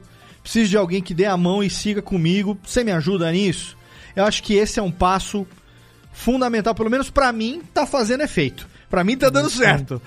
Ô, ô, Léo, e sabe, eu queria fazer é, uma adição aqui que eu acho, é, de tudo isso que a gente conversou, é, eu acho também é importante a gente frisar, porque a gente falou muito, né? Ih, menino Jeff travou. Falou, a gente falou muito. na, hora, na hora da frase final, né? A gente falou muito mesmo. Pô, Foi Jeff. Foi assim. dar um ensinamento do He-Man, travou? É sempre assim, a série sempre trava. Cara, que sacanagem. No episódio de hoje legal. nós aprendemos que Porra, menino Jeff. Alguém, alguém, alguém avisa o Jeff que ele caiu. Ele, o Jeff precisa voltar Ah, pra não, rede. desculpa, voltei. Porra, mano. Faz sentido. Não, bela colocação, belas palavras. Cara, foi ótimo. Aí precisa falar. Tô- até chorei aqui, cara. Travou. Vai. Jeff. Vai, conclui aí pra gente fechar o programa que já tá gigante Gostoso, hoje. né? Fala dos outros é bom. Desculpa, gente, da internet da, da piscada. Vai, fecha o É, programa, Não, mas então. é, o que eu, que eu queria dizer é que eu acho que é, inter- é, é, como é, foi o meu caso, como é o caso do Léo, como é o caso do Vitor também, eu também tive uma pessoa que é, me ajudou a, a mudar muito essa visão, mas eu acho que é muito importante a gente deixar aqui claro como isso não é uma responsabilidade de uma mulher ter que ensinar pra Não, gente não, não, não, não. né? Porque assim, pode ser que às vezes. Não, beleza, a gente falou aqui sobre muita. a, a, a reação das mulheres. é, alguém comentou até do tipo, ah, que legal que ela te explicou isso. Mas, tipo, se ela não tivesse te explicado e ela só tivesse falado que você foi um, um babaca de ter dado uma gravata nela, Sim. a gente tem que entender o nosso erro do mesmo jeito. Exatamente, né? tem razão. É, Sim, é bom sim. a gente colocar sempre, porque é pra, só dando um disclaimer aqui, né, para as pessoas que estão ouvindo, pra gente trazer pra si mesmo a nossa responsabilidade e Isso não aí. colocar na mão de uma mulher o que ela vai precisar nos salvar, nos ajudar. E Não. não é Se você tiver isso, é sorte sua, na verdade, É né? sorte sua. Exato. A gente Bom. precisa é, é ter essa responsabilidade de nos mover e, inclusive, fazer o papel, esse papel também que a gente tá falando aqui, que é de chamar o brother e falar, parça, você tá fazendo um bagulho que Para não tá sendo isso, legal. né? Para Não dá. com isso e Não. seja melhor. Não dá mais. Gente, ó, Né? o programa se deixasse, a gente já ficou aqui duas horas e vinte de gravação, cara, gigantesco. Um programa que é legal, é legal ver os meus amigos, os- as pessoas que estão aqui hoje, né, Jéssica, o Jeff, o Pedro, o Thiago e o Vitor. Com o Edcinho aqui batendo um papo que eu acho que é relevante demais no momento atual. Foi além do que eu imaginava em termos de conteúdo. E fica aqui então a, a, a, a indicação ah, do MHM, cara. Você tem que seguir lá se você não segue ainda lá no nosso Instagram. É fundamental. É, cara, tem, como eu falei, momentos de dar risada, momentos de reflexão. É todo dia e tem o conteúdo no YouTube, tem tudo. Gente, vamos fazer o seguinte: vamos, vamos fechar a conta aqui. Técnica, cadê a.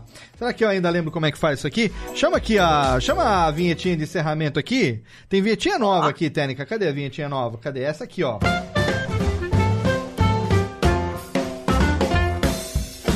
Tá, vinhetinha nova aqui com as. Vinhetinha não, é trilhazinha nova pra encerrar as bodegas. Radiofobia hoje terminando em altíssimo nível. Olha, um programa que foi além do que eu imaginava pra gente poder refletir hoje sobre essas questões que envolvem a masculinidade que muitas vezes a gente não para pra conversar e é importante sim a gente conversar, como a gente já falou. Então eu quero agradecer aqui rapidamente, nominalmente, a presença diretamente de Santa Maria da Boca do Monte, a menina da calefação, menina Jéssica. Obrigado, Jéssica. Aliás. Beijos, obrigada. Beijocas também para ele diretamente de Sorocaba, menino Chester. Valeu, Chesterzinho. Muito obrigado, Léo. E façam terapia, gente. Ajuda demais. Terapia, hoje em dia, terapia online, dá pra você falar com terapeutas do planeta inteiro até. É isso aí. Em japonês, se você quiser. E também, se você falar japonês. E também diretamente lá de São Paulo, da República da Moca, meu querido amigo Pedro Paloteles, ó, o pai dos gatos. Valeu, Léo. Valeu, galera. Muito bom esse papo. Muito construtivo. Exatamente. Obrigado, Pedroca. Obrigado de São Bernardo do Campo, aquele que tem os lacinhos das filhas na barba. Tiago Fujiwara. Valeu, Léo, e vamos seguir vivendo e aprendendo. Exatamente. Obrigado também diretamente, que não está na Liberdade, está em Araraquara, o pai do Gabu, o menino, o príncipe negro do futebol, moleque Fidani. Tamo junto, vacilando e aprendendo. É isso aí. poucos, vacilando bastante continuamos vacilando que a vida é assim. E Vacila. ganhando, ganhando capacidade de mandar os brother tomar no cu, que é isso que importa. Fala assim, mano, vai tomar no teu cu, mano. Exatamente. Eu, eu, com 30 anos de idade, Léo, sou adepto do multi do bloco, é um multi pra um lado, É multibloco assim, e vira pro brother e fala, mano, para que você tá sendo um babaca, tomando meio do teu rabico. Ó, se- não pode falar isso também. Mas fala assim, deixe de ser tonto. Tapa na cara do brother, Tapa, educa. exatamente. Chega no cara e fala, ó, toma, cadê, técnica? Cadê o, o, o Rubens? Dá um tapa na cara do Jorge, só pra mostrar como que é. Anão batendo na cara do anão, quero ver agora. É isso aí. E vamos, ô Léo, Léo, Oi. vamos mudar essa frase do seja homem pra seja gente. Não, ninguém falou seja homem, né? Estamos falando seja homem? Estamos Não, falando... não, não, não, não disse que nós Ah, falamos, mas bom. assim, só pra deixar o recado. É, porque eu tô puta tentativa aqui de ser um cara legal, de repente tô falando merda e não sei. Olha só, alguém me ajuda. E obrigado diretamente da República da Moca, ele que é meu brother de longa data, que eu sigo todo dia e que me ajuda a ser um cara melhor. Edson Castro, Manual do Homem Moderno. Valeu, Brasil. Gente, só um cuidado, não sigam arroba MHM, porque é ou uma construtora ou uma empresa de filme pornô. Oh! O Instagram é arroba blogMHM. Blog MHM no Instagram. Que ou você acaba com uma reforma em casa ou perde uns 5 minutos do seu dia aí. Então, mas eu recomendo você entrar no site manualdohomenmoderno.com.br e lá você vai ter no rodapé da página o link. Então, claro, vai estar linkado nesse post desse episódio, obviamente, mas vai ter o link para todas as redes sociais do Manual do Homem Moderno e também do meu amigo Edson Castro, que tem uma vida ativa, já longeva no Instagram e agora ressuscitado em menino Twitter também, olha aí. Não é isso? Depois de muito tempo, voltando para o Twitter. Falar umas groselhas lá. Exatamente, que lá no Twitter é que a gente se diverte. E tem algum, algum link especial, alguma coisa pra passar? Ou os links do site e vamos nessa, que tá bom a beça? Ah, não, é isso. Manual do Homem Moderno no YouTube, Manual do Homem Moderno no site, arroba blog MHM, nunca MHM. Exato. E lembrem de beber água, fazer terapia e dizer eu te amo pros seus entes queridos antes que seja tarde demais. Olha aí, pra fechar com chave de ouro, valeu, Edinho! Eu te I love you, mano, pra caralho. Tamo junto, velho. Obrigado, gente. Prazerzão estar aqui, viu? É nóis, prazer é todo nosso. Obrigado pra você que acompanhou a transmissão desta bodega ao vivo pelo Tutube, radiofobia.com.br barra podcast diariamente, gente. Diariamente tem programa no teu feed sobre tudo. É de segunda a sexta, um episódio novo de podcast no teu feed. A produtora que mais produz podcast no Brasil, mandando pra você programas não de tão altíssima qualidade, alguns meio duvidosos, mas nós temos ali programa pra você. Siga a gente também em todas as redes sociais, arroba Radiofobia Aliás no Twitter, facebook.com barra Radiofobia Podcast. E você sabe, né? A cada duas semanas um Radiofobia totalmente delicinha pra você. Obrigado pra você que acompanhou e um abraço na boca, fechando aqui com chave de White Russian pra você. Golden. Shower, chave de Golden Shower. Chave de Golden não, toma- cara a boca, filho. Toma mais um aqui que tá bom demais. Valeu, tá bom demais, bom demais, bom demais.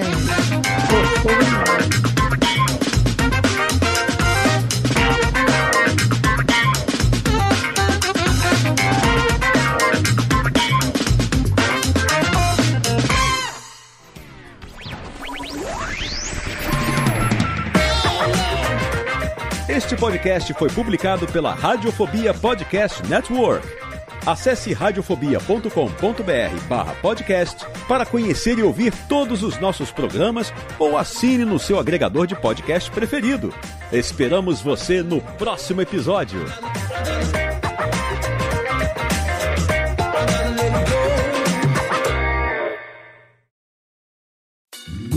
Oi, eu sou o Antônio Viviani e quero convidar você a ouvir o nosso podcast Voz Off. Desde julho de 2017, eu e meu amigo Nicola Lauleta temos o prazer de conversar com as grandes vozes do rádio, da TV e da publicidade do Brasil e trazer suas histórias até você. Se você, como nós, é apaixonado por locução, acesse vozoff.com.br e acompanhe nossos episódios aqui na Radiofobia Podcast Network.